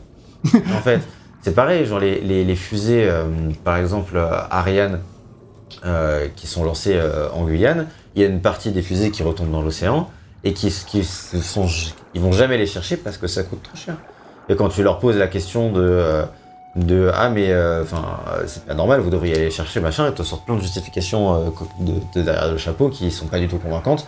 Mais en fait, en fond, les, les, les fusées, voilà, retombent dans l'océan. Hop, ça n'existe plus. Et t'as toutes les fusées, à chaque fois qu'on lance des fusées, hop, t'as des bouts qui retombent dans l'océan. Et, et c'est et le jeu, il est très malin pour t'expliquer ça, je trouve, de manière euh, assez naturelle. Enfin, je trouve. Et du coup, c'est pour ça que ça fonctionne bien aussi, c'est qu'il est pas bête dans son exécution. Il est pas juste en train de te, te faire un, te réciter tout ce qui va pas, Voilà. il te le fait comprendre Tu- par le gameplay, par les péripéties. Voilà, ça, tu vois les rouages du truc. Et en fait, ce qui est intéressant aussi, c'est que tu les découvres en même temps que Stan, qui du coup, lui, à, à plein de moments, va, exprimer son désarroi face à ce qui se passe. Et plein de moments, il va dire non, mais ça, ça va pas en fait. Il va le faire quand même, mais il va dire non, mais là. Ouais, il est complètement choqué par tout ce qu'il voit, tu vois. Il est vraiment. euh, Enfin, il est comme nous, il, enfin, comme les plus naïfs d'entre nous, peut-être, genre quand je fais partie, et à, à se dire, mais en fait, euh, waouh, je savais que c'était la merde, mais je savais pas que c'était la merde à ce point, quoi. Ouais, ouais, c'est exactement ça. Et c'est c'est ça que le jeu, je pense, réussit euh, vraiment le mieux. Et à ce niveau-là, c'est vraiment une réussite. Alors après, il y a un petit défaut par rapport à ça, c'est que moi j'ai souvent eu l'impression que euh, Stan il voyait pas la même chose que moi dans le jeu. et je pense que c'est juste le fait que euh, à aucun moment, enfin à de très rares moments en tout cas, le jeu te prend la caméra pour la diriger vers quelque chose. Et ce qui fait que des fois tu arrives quelque part et tu regardes un endroit et Stan il fait wow mais quelle horreur, mais c'est horrible. Et moi je regarde un mur avec des algues, tu vois. Et je comprends pas, tu vois. Et je tourne la caméra tout autour et je ne sais pas ce qu'il a vu, tu vois. Et c'est vrai que c'est des petits défauts un peu comme ça de, de réalisation, mais euh, qui sont vraiment liés à, à ça, puisque ça peut un peu impacter le Ah bon, c'est vraiment horrible. Bah, je- je- ok, mais qu'est-ce que t'as vu, Stan? Parle-moi, dis-moi.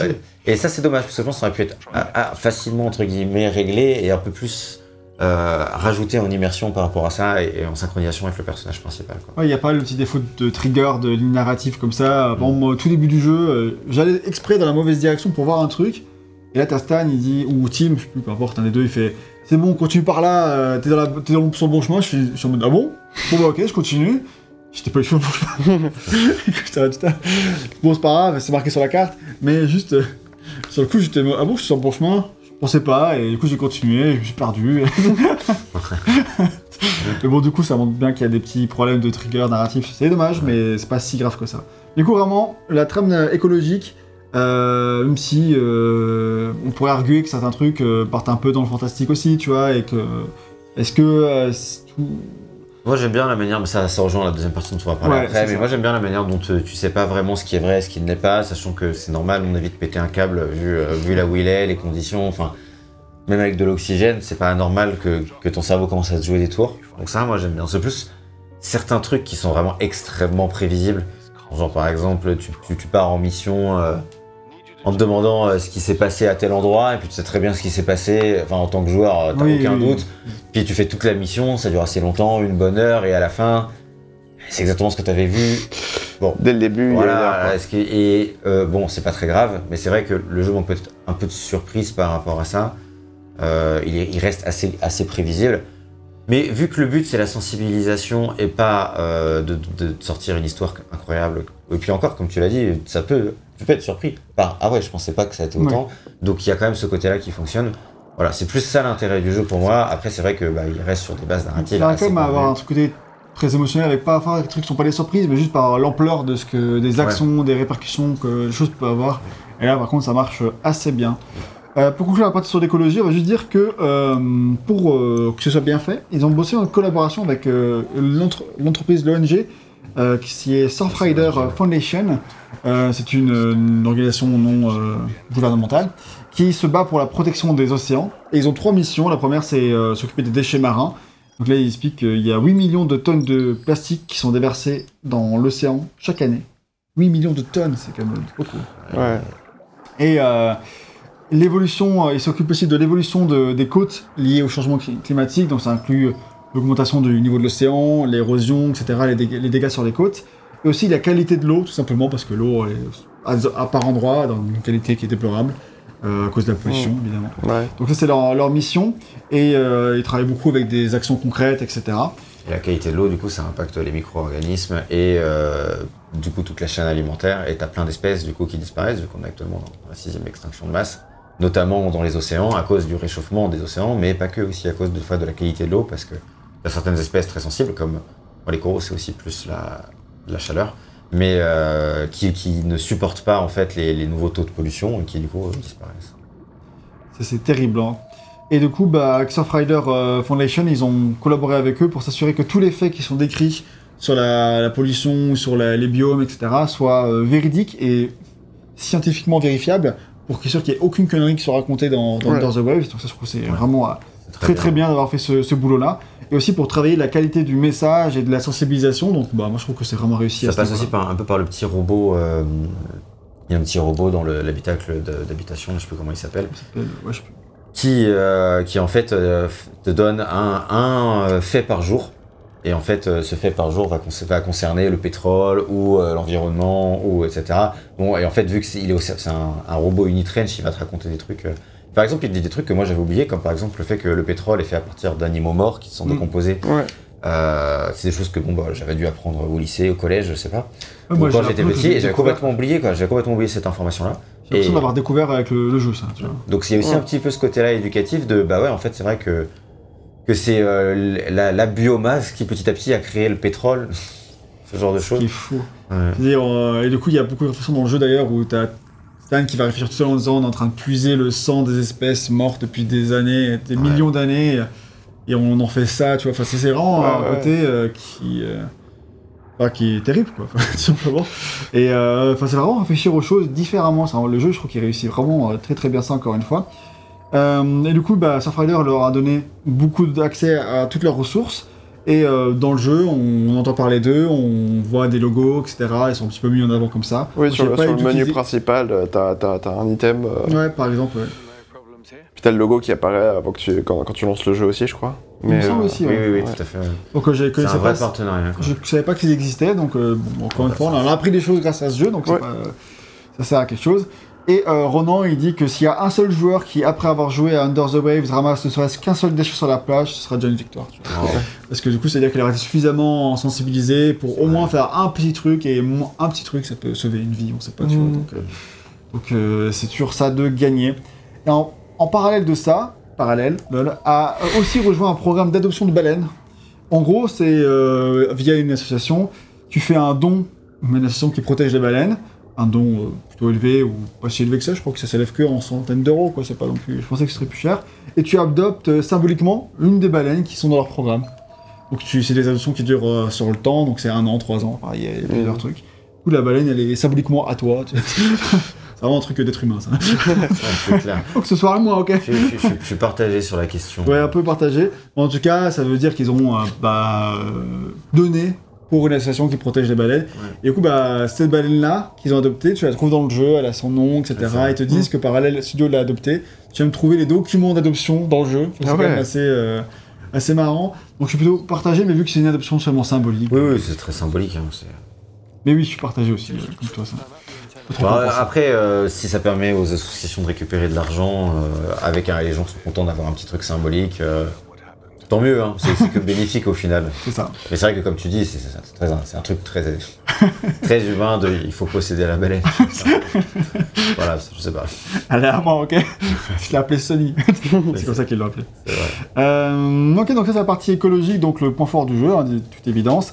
Ensuite, l'autre euh, intrigue, c'est bien évidemment, celle du deuil. Donc euh, Stan, bah, il est toujours désemparé après la mort de sa fille qui s'appelle Pearl.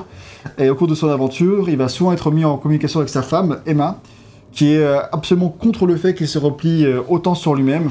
Et qui a une- en plus une profonde haine contre Unitrench Elle également. aussi, ouais. Euh, Elle aussi, c'est clairement une, une militante et c'est toujours une militante quoi. De- d'une ONG euh, type Surfrider Foundation justement. Ouais, c'est ça. Donc, euh, donc pour elle, il va clairement pactiser avec l'ennemi. Et tout ça, et puis elle, elle est vraiment euh, dans- plutôt dans une optique de reconstruction actuellement dans, dans sa vie. Mm. Et euh, alors que euh, Stan, lui, il est vraiment toujours bloqué par le deuil, quoi. Il, est, il est vraiment, euh, ah, il peut, il arrive pas à le dépasser cette étape-là. Et elle, elle a, c'est enfin, c'est dur pour elle, pour elle, bien sûr, elle a pas oublié, évidemment, c'est Ouais, ouais. possible. Mais elle est vraiment dans une optique de se reconstruire, de pas se laisser aller, quoi. C'est pas, la vie ne s'arrête pas, quand bien même. On peut avoir l'impression, mais euh, du coup ils sont vraiment en opposition pour sur plein de raisons di- différentes, mais en totale opposition avec ses choix. On sent que le couple ne va pas bien, ce qui pour une femme semble plutôt logique, et euh, mais qui s'aiment quand même, euh, qui quand même profondément. C'est ça, hein, tu sens vraiment. Enfin, moi je trouve c'est intéressant parce que tu. alors au début, bah, quand le jeu commence, tu sais pas qui c'est Emma. Mais au final, dans, le, dans le jeu, très rapidement, tu vois que lui, il l'aime beaucoup, même s'il n'arrive pas à lui parler, il sait pas comment lui parler, il sait pas exactement euh, quoi Ouais. dire, quoi. Mais, euh, mais voilà, et puis elle, pareil, elle, lui, elle essaye de le faire revenir en fait. Et tu sens que c'est pas un couple qui est en train de mourir, c'est un couple qui est vraiment en difficulté. Et elle, elle essaye de surmonter ses difficultés. Lui, il essaye en, en fuyant, ce qui est une option, pas forcément la meilleure, mais euh, voilà, c'est en tout cas c'est l'option qu'il a choisie. Et donc elle, là où elle va essayer d'être euh, d'être plus forte et de, de, passer au-delà de, de ça, enfin tu peux enfin, jamais vraiment passer au-delà, mais d'aller de l'avant, on va dire. Lui vraiment se, va se replier sur lui-même et bah, se réfugier au fond des océans. Mais malgré ça, il sait. Mais je trouve que c'est intéressant parce qu'au début, je pensais qu'on allait un peu me raconter l'histoire d'un couple qui, qui, qui, qui, était mourant ou qui était mort. Et je trouve que c'est vraiment pas le cas. Donc c'est plus intéressant. Ah, moi j'ai eu un petit peu de mal en vrai avec, euh, avec les relations avec euh, Emma. Je la trouve pas si bien faite que ça, perso. Enfin, je sais pas, chaque fois qu'ils discutent, j'ai trouvé que, que Emma était toujours beaucoup trop dans la confrontation et je trouve ça un petit peu forcé. Ah. Euh, pour amener Stan dans des dispositions euh, de réflexion qui ensuite le serviront et qui seront intéressantes parce que dans le chapitre qui suit, euh, il va repenser à tout ce qu'elle lui a dit, il y aura beaucoup d'introspection, là je trouve que c'est vraiment bien fait, c'est, ce qui est introspectif dans le jeu et ses propres discussions, ça marche super bien, c'est l'aspect du jeu narratif que j'aime beaucoup, mais quand il, est, quand il échange avec, avec elle, j'ai eu du mal à y croire, Euh, je trouve les échanges qui paraissent un peu faux. Après, c'est justifié un peu scénaristiquement par le fait que les communications sont mauvaises, ils s'entendent pas bien, ils ont du mal à, à s'entendre. Ils peuvent s'appeler que depuis l'ordinateur qu'on a vu dans le module aussi. hein. C'est ça. comme s'il pouvait sortir son téléphone et s'appeler. Donc des fois il l'appelle, elle répond pas. Des fois euh, ça va être l'inverse, ça va laisser un message.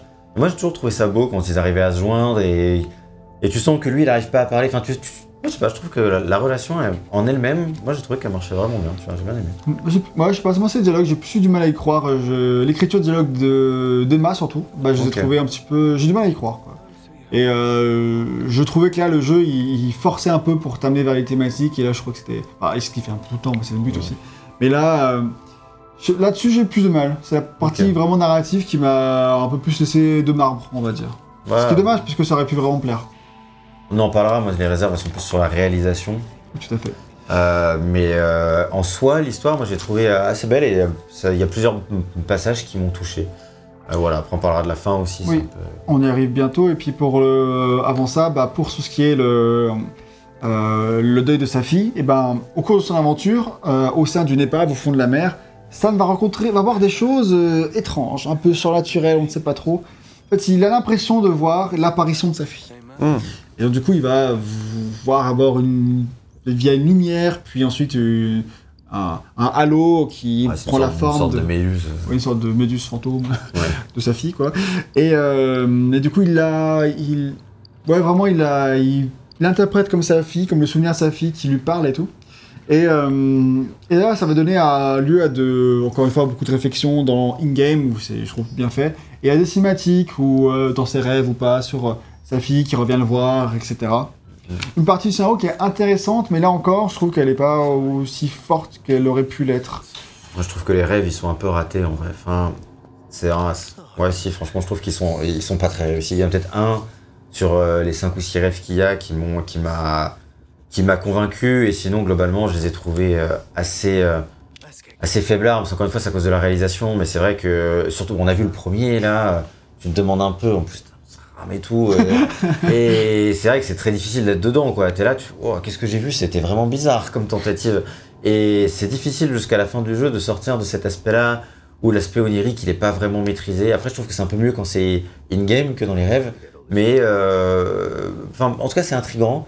Après, c'est pas, c'est pareil, c'est pas toujours 100% bien fait, mais j'aime bien l'intention. Ouais. Je trouve que c'est la, plus la réalisation encore une fois je- qui est- je trouve la, la- j'aime bien l'intention, mais je trouve encore une fois assez forcé. Et encore, enfin, disons que dans Oui. les, ce que vous avez à chercher en termes d'émotion et de réflexion, c'est plutôt convenu, tu vois, dans. Et, euh, et du coup, il n'y a pas le petit truc qui fait que j'ai réussi à vraiment. euh, j'ai pas vraiment réussi à m'identifier, on va dire, à, à- à Stan dans ces moments-là, à partager sa peine. Et c'est dommage qu'il y avait vraiment matière à ce que ce soit, que soit le cas. Et je sais pas trop ce qui, ce qui a manqué. Peut-être la, la réalisation dont on va parler. Avant ça, tu voulais parler de la fin? Bah oui, parce que du coup, la fin, moi, c'est quand même une petite déception du jeu. Euh, petite ou petite euh, moyenne même. Dans le sens où, enfin, en tout cas, la, la conclusion euh, par rapport à tout ce qui est écologique, elle est, comme on dit, relativement convenue. mais elle fait ce qu'on attendait d'elle et elle est bien, donc j'ai rien à redire à ce niveau-là. Je la trouve vraiment intéressante. Par contre, la conclusion familiale de Stan, c'est plus compliqué notamment à cause d'un événement euh, qui, se déroule, euh, qui se déroule sur la fin, une des dernières conversations qu'il y a entre Emma et Stan, qui pour moi, euh, à la toute fin du jeu, sans spoiler, ce qu'on peut dire, c'est que le jeu t'amène à faire un choix, et que pour moi ce choix est totalement un non-choix à cause de ce que tu apprends peu avant la fin du jeu. Donc en gros, avoir un choix à la fin, pourquoi pas Je trouve que c'est relativement bien dans les thématiques du jeu, même si je trouve que c'est même une très bonne idée euh, d'avoir ce choix-là. Et euh, au final, en fonction de comment tu t'es identifié ou non avec le personnage de Stan de ce que tu, euh, de ce que tu penses qui est mieux bah, pour sa fin à lui, c'est très bien de te proposer ce choix-là et c'est une bonne idée. Malheureusement, je trouve que à cause de- des derniers dialogues, de ce que tu apprends, etc., dans le scénario et dans le déroulé de l'événement, c'est totalement un non-choix. Et en fait, quand tu vois d'ailleurs les trophées, ben, en fait, la quasi-totalité des gens font le, le choix qui semble être le choix logique et très peu choisissent l'autre choix et probablement c'est ceux qui voulaient le platine qui l'ont fait. Donc, euh, ce que je veux dire, c'est que les, gens qui ont choisi naturellement le deuxième choix, voilà, je trouve que c'est là pour le coup, je trouve que c'est une facilité euh, scénaristique de t'orienter vers quelque chose. Et c'était pas nécessaire. Je pense qu'il n'y avait pas besoin d'en arriver là. Je trouve pas que ces informations finales apportent quelque chose au déroulé de l'histoire. Et elles cassent le choix de la fin. Donc pour moi, c'est dommage. C'est, ça se finit en eau de boudin, si je puis dire. Euh, par rapport à, à- à cette thématique-là et par rapport à cet acte du scénario-là. Et c'est une vraie petite déception. Euh, je pense que c'était pas un, un bon choix narratif que de s'orienter là-dessus. Alors je, je comprends pourquoi, hein, euh, mais je trouve que ça, ça rate ce qu'ils veulent faire à cause de ça. Je sais pas ce que toi t'en penses. Bah, je suis complètement d'accord avec toi. Donc, je vais pas te paraphraser parce que je, bah, je partage euh, ton opinion. Je l'avais pas analysé comme ça, mais je trouvais pas euh, d'intérêt à choisir autre chose que le premier truc. Mais tu as mis les mots sur le ressenti qu'il n'y avait pas, qu'il n'y bah, pas verbalisé, donc, euh, Donc, parfait. donc c'est dommage et c'est ce qui fait aussi que ça, ça- tu termines l'histoire d'Under the Waves en mode. Ouais, sur une note un peu Ouais, bizarre. voilà, quoi. sur une note un peu, mi- un peu plus mitigée que ce que ça aurait pu. Ouais, À globalement. cause, de, euh, à cause de ça, je suis assez euh, d'accord. Maintenant, on peut parler de la réalisation, un truc qu'on tease depuis le début. ouais. Donc, on va juste redire vite fait que quand la narration se fait via des dialogues in-game, que ce soit Stan tout seul qui se parle à lui-même, quand il est en communication avec Tim, l'écriture a vraiment de beaux moments. Surtout, euh, surtout quand il est dans son sous-marin, il y en a eu plein depuis le début, là, globalement, il, il se parle, voilà, par exemple, Tim tout à l'heure lui a dit, est-ce que tu as appelé Emma, et fait, il- voilà, comment ça Ouais. va avec elle en ce moment? En fait, à ce moment-là, t'as pas encore vraiment compris euh, que, que le truc de deuil, tu le comprends à peu près à ce moment-là dans le jeu. hein. Du coup, t'essayes de comprendre, et c'est vrai que c'est assez fort, parce que euh, malgré leur relation euh, avec Tim que t'essayes de comprendre, et bah, il y a tout cet aspect-là de... assez émotionnel effectivement de, de personnages qui se comprennent, qui travaillent pour l'ennemi mais qui travaillent quand même. Et voilà, t'as t'as des passages émotionnels qui sont bien faits, qui fonctionnent bien. ouais. Toi, au début, t'avais du mal avec Tim en plus. Ouais, parce qu'en fait, ce qui est bizarre, c'est que tout début avec Tim, ils se parlent tous les deux comme s'ils étaient euh, meilleurs potes. Euh, Enfin, Tim lui parle vraiment comme si c'était euh, limite frère, tu vois. Et en fait, du coup, tu sais pas qui c'est. Et au début, moi, je pense que je pensais que c'était juste son, mon manager. Juste le premier chapitre, on va dire en gros, et t'es là, mais pourquoi tu me parles comme ça? C'est hyper bizarre, ça faisait très forcé. Ou peut-être qu'ils s'étaient déjà rencontrés une fois par le passé, pas de problème. Mais bon, pourquoi vous êtes aussi proches et tout? Et en fait, dès le chapitre 2 et 3, peut-être 3, mais même dès le chapitre 2, je pense, il commence à y avoir une, une relation plus intimiste et tu commences à comprendre vraiment les, les- tout ce qu'on a expliqué en fait. hein. Et donc à partir de là, ça va beaucoup mieux. Et effectivement, j'ai beaucoup aimé leur, leur relation également. C'est juste vraiment le tout début que j'ai trouvé très étrange. J'étais là, qu'est-ce que vous essayez de me vendre comme relation? C'est très bizarre. Euh, je sais pas qui t'es. et ça marchait pas trop pour moi. Mais voilà, c'était vraiment le tout début. Quoi. Pareil, moi je savais pas trop leur relation, c'est début, on sait pas, tu vois. Mais euh, moi, pas choqué, j'ai pas eu souvenir d'avoir bloqué spécialement sur euh, ce Ouais. mec-là et tout. Et je l'ai assez vite apprécié. Enfin, au début, je me suis trouvé que c'était un truc, euh, un dialogue assez classique, mais ça va beaucoup plus loin que, que prévu avec eux, donc euh, je trouve encore ça, ça très très très bien. Parce qu'en fait, ils ont une relation de reconstruction aussi. Ils renouent un lien, ils apprennent à se connaître de nouveau. Et donc, et puisqu'ils dialoguent beaucoup ensemble, bah, ça permet de le mettre plus en lumière, alors que Emma, bah, on- elle parle pas beaucoup dans le jeu. Parce qu'elle est pas souvent là. quoi. Oui. Euh, tu galères à la contacter, c'est fait partie des, des thématiques du jeu, on va dire. Donc elle a bon moment pour briller. Mais les cinématiques, euh, c'est vachement plus chaud. euh, parce que voilà, ce qui est pas aussi dans les cinématiques avec Emma, c'est que toi, tu vois pas Emma, hein, tu vois Stan devant son écran, En train de parler. en train de parler à Et Emma, ok, et tu le vois en, en gros plan sur son visage, et avec ses animations faciales qui ne sont pas des plus réussies pour ceux qui tu- regardent sur YouTube. Des fois, tu peux attendre, euh, tu peux appuyer sur triangle pour changer le, le point de vue, mais c'est pas ça qui change quoi que ce soit. Et en vrai, en payer par quatre chemins, la réalisation, euh, c'est vraiment le, le- le gros point noir euh, de l'histoire de, de Under the Waves, dans le sens où c'est pas qu'elle est, qu'elle est vraiment nulle, mais c'est que voilà, on peut changer un peu les, les comme ça. Bon là, il se passe rien, mais dans l'idée, euh, voilà, vous avez euh, Stan comme ça qui est dans son état. C'est qu'en fait, il y a pour un jeu, honnêtement, pour un, pour un jeu qui est vraiment, qui se veut un jeu très narratif, a vraiment d'une très forte composante narrative, et en plus édité par Quantic Dream, j'avoue que j'en attendais plus. Ouais. C'est peut-être trop par rapport au fait que c'est un petit studio indépendant, qu'il y a quand même une certaine réalisation technique autour qui tient la Ils route. sont qu'une douzaine à parallèle, hein, il faut Ouais, ouais, rappeler juste. euh, c'est un petit studio, mais c'est vrai que voilà, Ronan nous avait dit on a accès au studio de motion capture, etc. Euh, Quantic Dream, ils font au-delà, ils font de la performance capture. Donc euh, vraiment, c'est-à-dire qu'ils ils font à la fois la motion capture et la voix et tout en même temps. Et c'est vrai que je m'attendais pas à, du Quantic Dream, mais je m'attendais quand même à un peu plus que des personnages assez statiques avec des d'animation faciale très pauvre, euh, avec une synchronisation labiale qui est quand même euh, assez déroutante, on va dire. Hein. En fait, surtout ça, c'est surtout la synchro labiale parce que Ouais. les animations faciales, elles sont. D'ailleurs, je vais montrer. ah, C'était qui a fini de parler. Euh, elles sont plutôt rigolotes. D'ailleurs, quand t'es devant ton miroir, tu peux t'amuser à faire des grimaces avec plusieurs manières. Ah, tu l'as déjà montré. Ouais. Avec plusieurs manières de, de bouger le visage. Tu sens que c'est un peu comme ça qu'ils ont euh, animé. Tu sens que certaines parties du facial sont faites avec euh, euh, manuellement, du coup, par les animateurs, avec euh, les rigs, les, tout ce qu'il y a dans tout ce qu'il y a à l'écran, mais euh, enfin c'est dans le- les os du visage pour le- les animations. Et il n'y a peut-être pas de performance capture du, du visage, ça se sent. Et en fait, ça c'est pas tellement ça, parce qu'à la rigueur ça passe. C'est vraiment la synchro labiale qui est aux Bah, fraises. c'est un poisson, quoi, en fait. C'est-à-dire que c'est juste euh, ouvert-fermé et c'est. Ouais, ça non, mais là, c'est que c'est même pas synchronisé.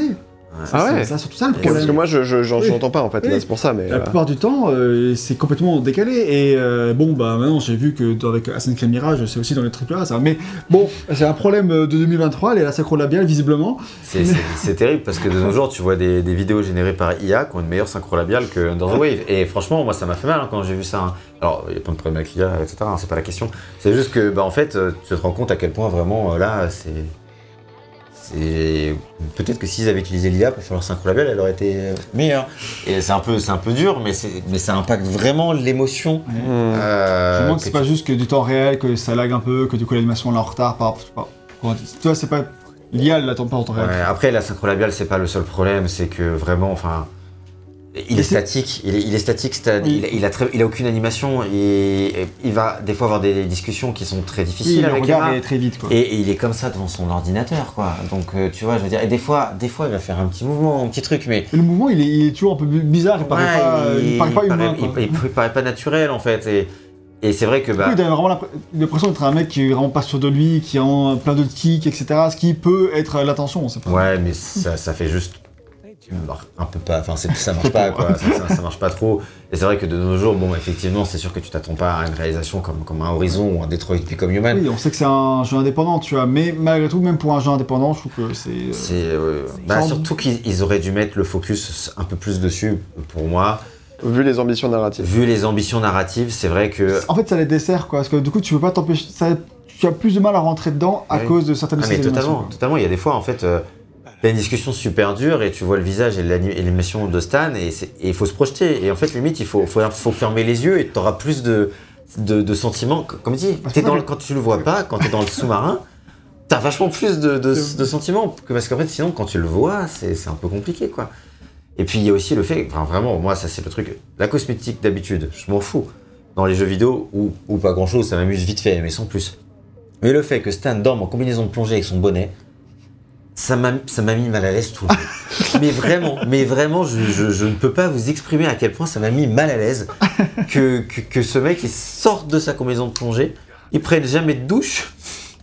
Et, et en fait, ça paraît con à dire, mais tu vois, genre dans un, dans un jeu comme Death Stranding, t'en parlais, bah Sam, tu vois, il a la possibilité d'aller de se prendre une douche, machin, etc. Alors c'est des trucs un peu cons, tu vas le faire une fois, deux fois, après tu vas arrêter de le faire. Mais, mais dans les faits, t'as quand même ce truc un peu naturel de. Tu sens que c'est il là. va, il va vivre ici. tu C'était censé, c'était là, c'était fait pour qu'on l'utilise. C'est fait pour qu'on l'utilise et il peut en parler. Voilà, tu vois. D'ailleurs, c'était. bah, moi, ça m'a déçu très vite parce que ça m'a rappelé euh, euh, d'abord tu sais, les, les jeux quantiques ou euh, bah, Fahrenheit notamment ou, ou Heavy Rain, enfin, je pense les suivants, mais je veux dire, euh, où euh, tu es chez les persos et tu peux faire des trucs random, genre prendre ta douche, Ouais. aller aux toilettes, etc. Et euh, ce qui, d'un coup, le rend le truc plus crédible. Crédible. Et euh, même si c'est complètement inutile, voire. euh, Tu vas le faire une fois, quoi, tu vois. Mais c'est vrai que ça te permet. Et, ben, En fait, franchement- vu qu'il y a une interaction et que l'interaction c'est juste en parler, euh, non. et, et- et puis Il n'y a surtout, pas d'interaction en fait. Tu vois, il- il- il- déjà, et puis ils auraient pu faire que la première fois que tu y vas, et ben il enlève sa combinaison de plongée, il va sur la douche et après il se met en pyjama ou il reste à poil, on s'en fout. Et, euh, et, et tu vois, ça donne de la vie au personnage. Mais là, le fait qu'il soit constamment, je sais pas, moi ça me stresse. J'ai l'impression qu'il a accumulé 15 jours de, de, de, de crasse sous son. Sous, Sa son- combinaison, sous sa là. combinaison et dans son. Après- T'imagines l'état de ses cheveux Après, il parle du fait qu'il prend des douches. Mais, Mais oui, euh, oui, c'est ça. Vers la fin ça du jeu, rassure. il- il- mais tu le vois pas. Et, euh, et c'est vrai qu'en plus, enfin, c'est comme le- la plongée, c'est comme le ski, c'est quand tu, tu sors de ton truc, tu sais, t'as tout le sel, machin, ça gratte, ça. T'as envie d'aller sous la douche, tu vois. C'est le, c'est le, Ouais. Il faut y aller. Et moi, je sais pas, moi, ça m'a stressé. Voilà. on l'a compris. C'était bien exprimé. Mais c'est vrai que c'est partie des, des déceptions que j'avais où, où, Même là, tu, toi, tu peux aller sur le PC, mais Oui, s'il n'y a faire. pas Emma qui est là pour te parler, ça sert à rien d'aller sur le PC. Et du coup, tu sens qu'il y a des trucs qui ont. Tu te demandes pourquoi il y a une interaction, quoi. Ouais, Tu peux juste changer de vue et te lever. il, fait, il fait semblant de taper des choses sur l'ordinateur. Alors que, tu vois, alors que tu vois que l'écran est inanimé, et c'est ça le pire, il, il se fait, mais non, tu n'es pas en train de taper sur l'écran, Stan, là, je, je le- je le remarque. Et des gens sont devenir fous. En fait. et, et bon, bah, c'est sûrement des trucs qui ont été dé- dépriorisés. et Tu, comprends pourquoi par rapport Oui, à. Il y a d'autres choses plus importantes à faire. Mais euh, c'est vrai que ça manque un peu au jeu en termes par rapport à ses ambitions narratives. je pense que ça aurait pu euh, apporter un peu plus de. Alors moi, ça m'a déçu sans me manquer plus que ça, tu vois. Mais, mais quand même, tu le remarques, et tout ce que tu remarques, c'est un truc qui te sort du jeu, malheureusement. Ouais. Et, euh, et du coup, euh, ça dessert un peu le truc narratif. Ah, moi je pense que le, le jeu avait clairement un point de plus sur la note au final. S'il Si... changeait de combinaison Non, peut-être pas juste la combinaison, mais C'est prenait une douche, quoi. s'il s'il prenait la douche et, euh, et s'il y avait un peu plus d'efforts voilà, au niveau de la réalisation à Oui, l'intérieur oui, oui, et, euh, et de la vie en général autour de, de la, de, de ce hub hein, dont on n'a pas trop parlé, mais qui, qui a une vie assez pauvre au final, malheureusement, Ouais. puisque tu as quelques interactions qui sont très intéressantes et moi j'aime bien les avoir, mais j'en aurais aimé beaucoup plus. Oui. Pareil, J'aime bien aller faire mon café tous les matins, Ouais, etc., moi aussi, je me- Red Dead. Ouais, du coup, j'ai essayé de voir s'il y avait une limite, et il n'y a pas de limite, tu peux te faire un nombre de cafés au bout d'un moment. euh, il dit qu'il en a trop bu, mais ça s'arrête là. et puis pareil, tu vois, t'as un petit truc avec une algue là, et tu peux bah, mettre des mules euh, sur l'algue et les arrêter, et je sais pas trop exactement à quoi ça sert. J'étais là, bon, peut-être que ça, si tu le mets en oxygène, c'est comme si tu l'arrosais. Et c'est pareil, ça sert à rien, en fait, elle grandit pas ton algue, tu vois, bon, c'est un peu dommage. En termes- sur- sur 2-3 semaines, euh, le temps du jeu, euh, normal, mais Ouais, ça peut- il y a des plantes qui grandissent très vite. hein, c'est vrai, donc, euh, c'est vrai. Donc voilà pour ça, euh, on va terminer vite fait en parlant de la, des acteurs. Donc euh, Stan, il est joué par Ben Lambert. Euh, marrant, il a joué l'android du tout début de Détroit, c'est celui qui kidnappe la gamine, qui s'appelle Emma. Ah, ouais. et, euh, ok. et que Connor peut ou pas tuer. Ah bah Et euh, donc c'était lui qui faisait la voix de, de- de ce mec-là en anglais en tout cas. Et sa, sa voix, il me faisait penser euh, à Nolan North mais avec un accent anglais. Ok. C'est-à-dire Ah, l'acteur de Nathan Drake, mais euh, avec un accent british. Donc je sentais que c'est pas lui à cause de l'accent, mais la manière de parler, de s'exprimer, de faire ses, ses, ses petits je me suis dit, mais est-ce que c'est pas juste Nolan North qui essaie de faire un accent britannique? Ça m'a trop stressé, je suis allé vérifier. Bon, c'est pas lui ça. Mais, Parce que le budget de la Nord fait peut-être un peu. ouais, je sais pas s'il tombe beaucoup en ce moment. Euh, Tim, c'est Dominique Gould, c'est un acteur franco-américain qui a joué dans des films et séries françaises comme La French ou Le Bureau des légendes, Ah. et qui avait fait euh, pas mal de rôles dans les jeux de Quantique, euh, plusieurs rôles différents. Dans Détroit, c'est notamment le père qui bat sa fille et puis qui bat Kara au tout début de, Ah de oui. l'aventure, et euh, que Kara peut buter aussi. Ouais. Il joue ceux qui sont butés au début du jeu. Super. Et euh, Emma, c'est Barbara Scaff, également une, euh, une actrice franco-américaine et qui a joué dans Nomad Soul, Fahrenheit, Beyond de, Quantic Dream. Donc voilà. Ouais, c'est que des anciens de Quantic. C'est un peu le carnet d'adresse de Quantique euh, C'est marrant, ouais. qui ont ressorti quoi. Ouais, c'est plutôt intéressant là-bas. Bah clairement, ouais. Euh, les acteurs sont bons en vrai. franchement, Un peu plus de mal avec Emma, du coup, comme je disais, Ah, ça va aussi avec le jeu d'acteur. moi j'aime bien, moi j'aime bien. moi, j'aime bien. Par, contre, par contre, du coup, en VF, le jeu a une VF et pareil qu'elle est vachement sympa. Moi, j'ai Ah écouté ouais. deux trois dialogues, c'est plutôt ok. Et euh, mais j'ai lu que la VF était bonne, elle a été félicitée, donc euh. C'est vrai que le jeu, te, le jeu te propose au début euh, de quelle langue tu veux mettre et c'est très appréciable d'avoir ce genre de proposition. surtout dans un jeu indépendant. Voilà, c'est ça. On aimerait le voir plus souvent. Après, voilà, label Quantic Dream, c'est aussi, tu t'attends quand même un peu à ça, mais c'est très bien de le voir. Petite euh, trivia pour la fin, euh, la motion capture de Pearl, donc la fille de Stan, elle a été faite par la fille de Nicolas, Nicolas Brodin, donc le compositeur, cofondateur et tout. Sa fille, ça beaucoup s'appelle Chloé. Et euh, du coup, ils ont. euh, dans, la, il y a dans la musique du jeu, tu, au Stan il peut jouer une musique euh, en hommage à Chloé et tout, donc c'était marrant Ah d'avoir ça. Et euh, d'ailleurs, quand j'ai su que les thématiques étaient inspirées d'expériences personnelles euh, et que Nicolas, il a publié une chanson douce heureuse sur sa, son compte YouTube, etc., qui s'appelle juste Chloé, et, et j'ai cru qu'il avait perdu sa fille en fait. Je à être euh, balisé un peu pour lui, j'ai eu peur et tout. Donc quand j'ai vu dans la- les crédits que sa fille était créditée pour la capture de Pearl, ça m'a rassuré Ouais, tu m'étonnes, ouais. pour lui. Et- Euh, du coup, a priori, ça va. Euh, elle va bien. Bon, très bien. Bonne nouvelle. si tu nous écoutes. Donc voilà, on peut parler de la structure du jeu et du gameplay. On va faire ça assez vite. Donc du coup, le jeu il est fait par un monde ouvert, donc à explorer qui est plutôt cool. Quoique simpliste, mais il n'a pas besoin d'être plus compliqué que ça. Ouais, ouais, très bien pour euh, les besoins du jeu. On a déjà parlé du hub et tout ce qu'il y a à faire et qui c'est plutôt sous-exploité. Mais donc du coup, quand tu arrives, euh, tu peux regarder la télévision. C'est un autre exemple qu'on n'a pas cité. Il y a une seule chaîne et tu peux changer de chaîne. Après, tu que du statique. Et Stan il te parle comme s'il y avait 56 chaînes, ce qui est très très perturbant. Ouais. Euh, mais donc c'est le genre de truc où c'est euh, un peu moins bien fait. Mais une fois que tu es dans le monde ouvert, tu arrives du coup sur une structure un peu plus journalière où chaque jour tu auras ton lot d'activités secondaires qui sont de routine. Et tes activités. Là, on peut voir euh, les missions de routine, et puis après, tu vas voir les missions principales. Généralement, ça commence toujours, enfin, en tout cas, pour une partie du jeu, par des missions de routine, et ensuite, tu vas enchaîner bah, euh, sur des missions principales, parce qu'il va y avoir un truc plus urgent qui va se passer, ou, ou quelque chose qui va te rattraper une fois que tu as fait un peu tes missions de, de routine. quoi. Oui, il y en a finalement assez peu. Euh, limite, ça m'aurait pas, déra- ouais. dérangé qu'il y en ait plus. Ah, pareil, au début, je me suis dit, oh, ça sent un peu le truc Fetch Twist à la con, mais en fait, vu que les, toutes les missions de routine que tu as, c'est un peu des tutoriels qui t'expliquent les différentes mécaniques. Là, voilà, il faut rétablir la pression d'oxygène, donc ça te montre un peu comment la base elle fonctionne, et tu as différentes mécaniques de gameplay, assez simplistes, mais qui fonctionnent bien. Et, euh, et en fait, très rapidement, le jeu il perd jamais de temps, euh, et ce qui est aussi une bonne chose. hein. Il t'emmène vers des missions principales, et en fait, il n'y a aucun moment où tu te dis, oh là là, euh, fais chier, j'ai cette mission à Ouais, Quest. Euh, et c'est une très bonne chose, je pense qu'il y aurait pu en avoir quelques-unes de plus sans qu'on se lasse. Surtout que. Après, vaut mieux ça que trop. Oui, c'est clair. Et euh, surtout qu'en plus, euh, dans ces missions-là, ils t'amènent parfois dans des zones que tu n'auras pas explorées sinon et tout. Donc, euh, il y a plutôt des surprises à ce niveau-là.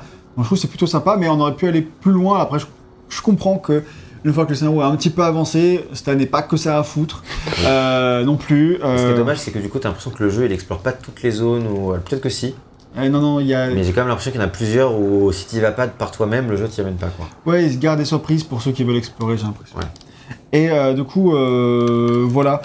Euh, une fois que tu as terminé ton, ton- ta journée, donc la journée, du coup, ta mission principale, c'est le plus important, qui arrive soit pendant que tu es en train de faire des missions de routine, quand tu l'as terminé, soit quand tu es en cours. Là, tu vas avoir un appel radio où Tim va te dire Oh là là, grosse urgence, ça, ça va faire, vas-y tout de suite. Et euh, du coup, après, tu as le choix de terminer ou pas tes missions de routine, et ça n'a aucun impact scénaristique, Mhm. mais. Ah, t'es pas obligé de les finir Bah, j'ai pas l'impression. Ok. Il y a un trophée pour les finir toutes, si tu veux, donc je pense que ça veut dire que c'est secondaire. Euh, et euh, du coup, tu peux ou pas les faire. Euh, et en fait, tout, dès que tu as tout terminé, tu peux soit continuer, te balader librement parce que tu en as envie, soit aller te coucher et hop, jour suivant. C'est comme ça que le jeu est construit. Euh, Il n'y a pas tant de jours que ça, hein, d'ailleurs. Euh, Ça va plutôt vite. Bout d'un moment, tu as une ellipse et tu reprends plus tard. Et euh, en tout, tu dois avoir. euh, combien. Ouais, dizaine de journées, pas plus. je Ouais, dirais. ouais, oh, Un peu moins, hein, je pense, hein, parce qu'en fait, euh, t'as genre les trois premières journées, après tu passes à la journée 15, et puis ça va quoi, jusqu'à maximum 19, 19 je pense, Ouais, 19, oui, 20, t'as- grand max. hein, donc, euh, donc ouais, je pense qu'il y a entre 5 et 10 euh, Niveau, en gros. Enfin, niveaux, voilà, globalement.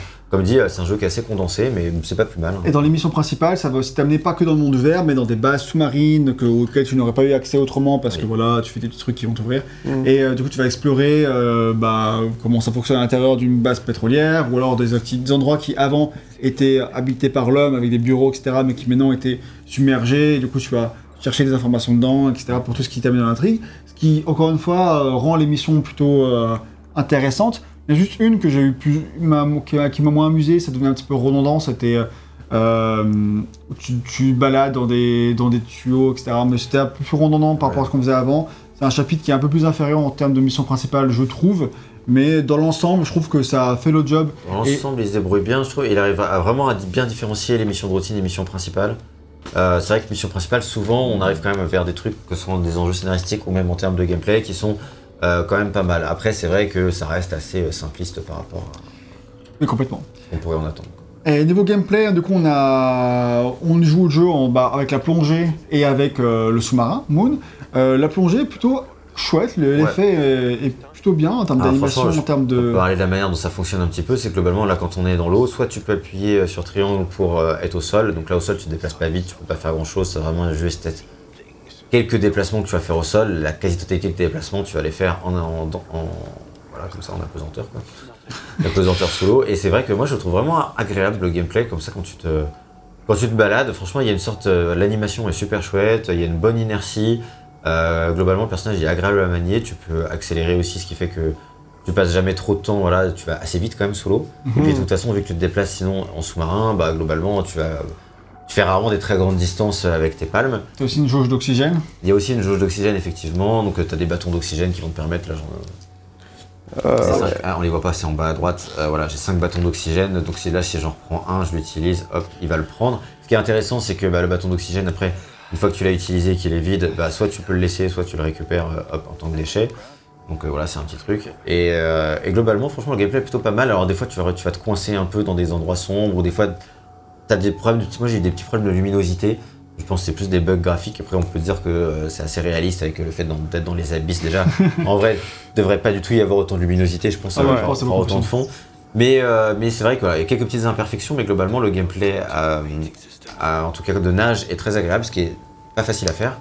Et le gameplay en sous-marin, je le trouve un peu moins agréable. Je sais pas ce que t'en as pensé, mais il fait, il fait le taf, mais il y a trop de fois où tu te retrouves tu- un peu bloqué, un peu. Euh, dans, tu sais pas trop dans quelle direction aller, tu vas te, coince- tu vas te cogner, je sais pas. voilà. Là, je trouve qu'on est jamais d'accord quand il y a un truc comme ça. Par exemple, Outer Wilds, j'aimais bien le vaisseau, Ah t'as ouais. pas aimé, moi j'ai bien aimé. t'as pas aimé. Non, non, j'ai bien aimé. Mais euh, il y, a plein- y a plein de fois où quand même j'avais des moments. euh, Il y a quelques moments où parfois, tu- si c'est un petit peu étroit, c'est un peu plus galère, mais d'un côté, c'est normal que ce soit galère, donc ça m'a pas dérangé. Oui, oui, ça peut. euh, ça m'a pas vraiment dérangé. Je trouve que c'est un peu moins. Un point que tu rappelles par rapport au sous-marin et que je trouve vraiment très très malin, c'est que le côté, bah, tu peux choisir entre aller vite, Ouais. aller vite ou non. Et si tu vas vite, donc du coup, si tu boostes, Si tu vas, je booste, voilà, là, ça fait une énorme coulée de pétrole dégueulasse, donc ça, t'as très vite cette envie de. et ça le jeu te dit pas en fait. C'est juste visuellement, tu le vois, et tu fais oula, qu'est-ce que je suis en train de faire en fait là. Du coup, j'utilisais le moins possible. Et en parallèle, tu as aussi une jauge de, euh, de d'essence, on va dire, Mhm. qui va gérer juste la barre de boost quoi. Ouais. Et euh, Là, là, donc du coup là, tu peux aussi en crafter si tu ramasses du pétrole, etc. pour le faire. En fait, il faut vraiment beaucoup utiliser pour le vider. Et puis moi, je, je l'ai jamais vidé du Bah, jeu. du coup, moi, je l'utilisais jamais, ou sauf vraiment à la fin, il y a des moments où quand vraiment euh, c'était un peu long. euh, que je ra- rattrape une baleine, parce que je voulais nager à côté, là je faisais un petit Ouais, peu, ouais. tu vois, c'est pour des trucs comme ça. Mais c'est vrai que du coup, ça. Tu te sens mal à l'aise en fait, euh, en Ah, le faisant. c'est le- L'effet est vraiment bien fait, quoi. C'est vraiment dégueulasse. Et quoi. plus tard dans le jeu, tu vas pouvoir trouver des, des plans, etc. et qui coûtent très cher à produire, mais pour installer un moteur électrique. Ah, Attends, Ah, ok. Et euh, enfin, tu vois, il y a plein de mécaniques comme ça qui sont euh, vraiment malins en termes de- du message intrinsèque qui passe dans, dans- dans le jeu. Je trouve que c'est euh, Mm, plutôt chouette. Euh, et la manière, comme tu l'as dit, ça va avec le fait que tu peux ramasser les- tes déchets à toi, euh, qui c'est aussi très très malin pour te faire prendre. Tu peux très bien le laisser parce que ça ne change rien dans le jeu, mais t'as pas envie de le laisser parce que du coup t'es t'es Ouais, sensibilisé à C'est quoi c'est tu- toi avec toi-même, quoi. Donc c'est ça. Bon, parfois j'ai déjà un qui s'est perdu dans à travers un mur. Je fais bon bah ciao. Toi je te laisse là. Euh, un autre point c'est que dans le game, je parlais de craft à l'instant, bah voilà, euh, c'est un autre point de gameplay où tu peux euh, si pour justifier que tu as autant de trucs à ramasser, c'est que derrière ça va te servir pour faire des trucs d'oxygène, mais pas que. Faire aussi beaucoup de choses qui sont plus ou moins utiles. Parfois, ça améliore un petit peu la résistance du vaisseau. Oui, il y a quelques améliorations uniques qui sont utiles, genre amélioration de t- total d'oxygène ou du vaisseau. Ça, c'est plutôt pas mal pour le coup. Mais euh, une fois que tu les as fait une fois, bon bah, enfin, pareil, tu récupères des plans, c'est assez classique. euh, Bah, il y en a un d'ailleurs. Tu récupères des plans et une fois que tu récupères le plan, tu peux crafter le truc. Euh, les améliorations uniques, c'est plutôt cool. Autant les autres améliorations, je trouve que le, la nouvelle recette débloquée, c'est vraiment complètement inutile parce que voilà, les bâtons oxygène, tu finis le jeu, t'en as 50, euh, franchement, sans en avoir quasiment crafté parce que en fait, le jeu, dans tes missions principales, pour pas que tu sois softlock, il va te donner tout ce dont tu as besoin. Donc des bâtons d'oxygène, des fois des mines, des fois voilà, des trucs, des, des petits objets comme ça. Il te les donne, et donc en fait, il t'en donne plus que ce que tu as besoin parce que bon, bah, le jeu, le but, c'est pas qu'il soit difficile, hein, c'est qu'il soit. Être difficile, c'est pas un des buts du jeu. Donc tu en as plus pendant les missions, tu finis les missions euh, principales, tu as plus de trucs euh, que nécessaire. Et si jamais tu te mets en plus à explorer, bah, tu te retrouves avec euh, vraiment des tonnes et des tonnes de, de trucs. Et le craft sert vraiment euh, littéralement à rien. Donc à part à ramasser pour ta conscience, du coup tu le fais, tu ramasses pour ta conscience. Mais globalement derrière, c'est dommage, je trouve ils ont vraiment pas réussi à implémenter un système de craft qui soit utile ou intéressant. C'est un peu dommage. Je suis assez d'accord avec ce constat. Après, d'un côté, je pense que l'équilibre était vraiment très compliqué à faire. Et je peux comprendre qu'ils avaient quand même voulu l'avoir parce que ça a du sens quand même dans les, tout le côté recyclage, dans Ouais, c'est ça. Clairement, ça a du sens de recycler les trucs, mais je pense que ils auraient dû le pousser plus loin, peut-être dans les trucs, dans les améliorations uniques. Ça a pas. Ouais, voilà, complètement. Ça n'a c'est- pas assez au bout. C'est un peu dommage. Du coup, tu te retrouves avec énormément de choses. Alors, moi, pour avoir le trophée, j'ai tout crafté. Du coup, j'ai dû quand même farmer un peu quelques 2-3 trucs.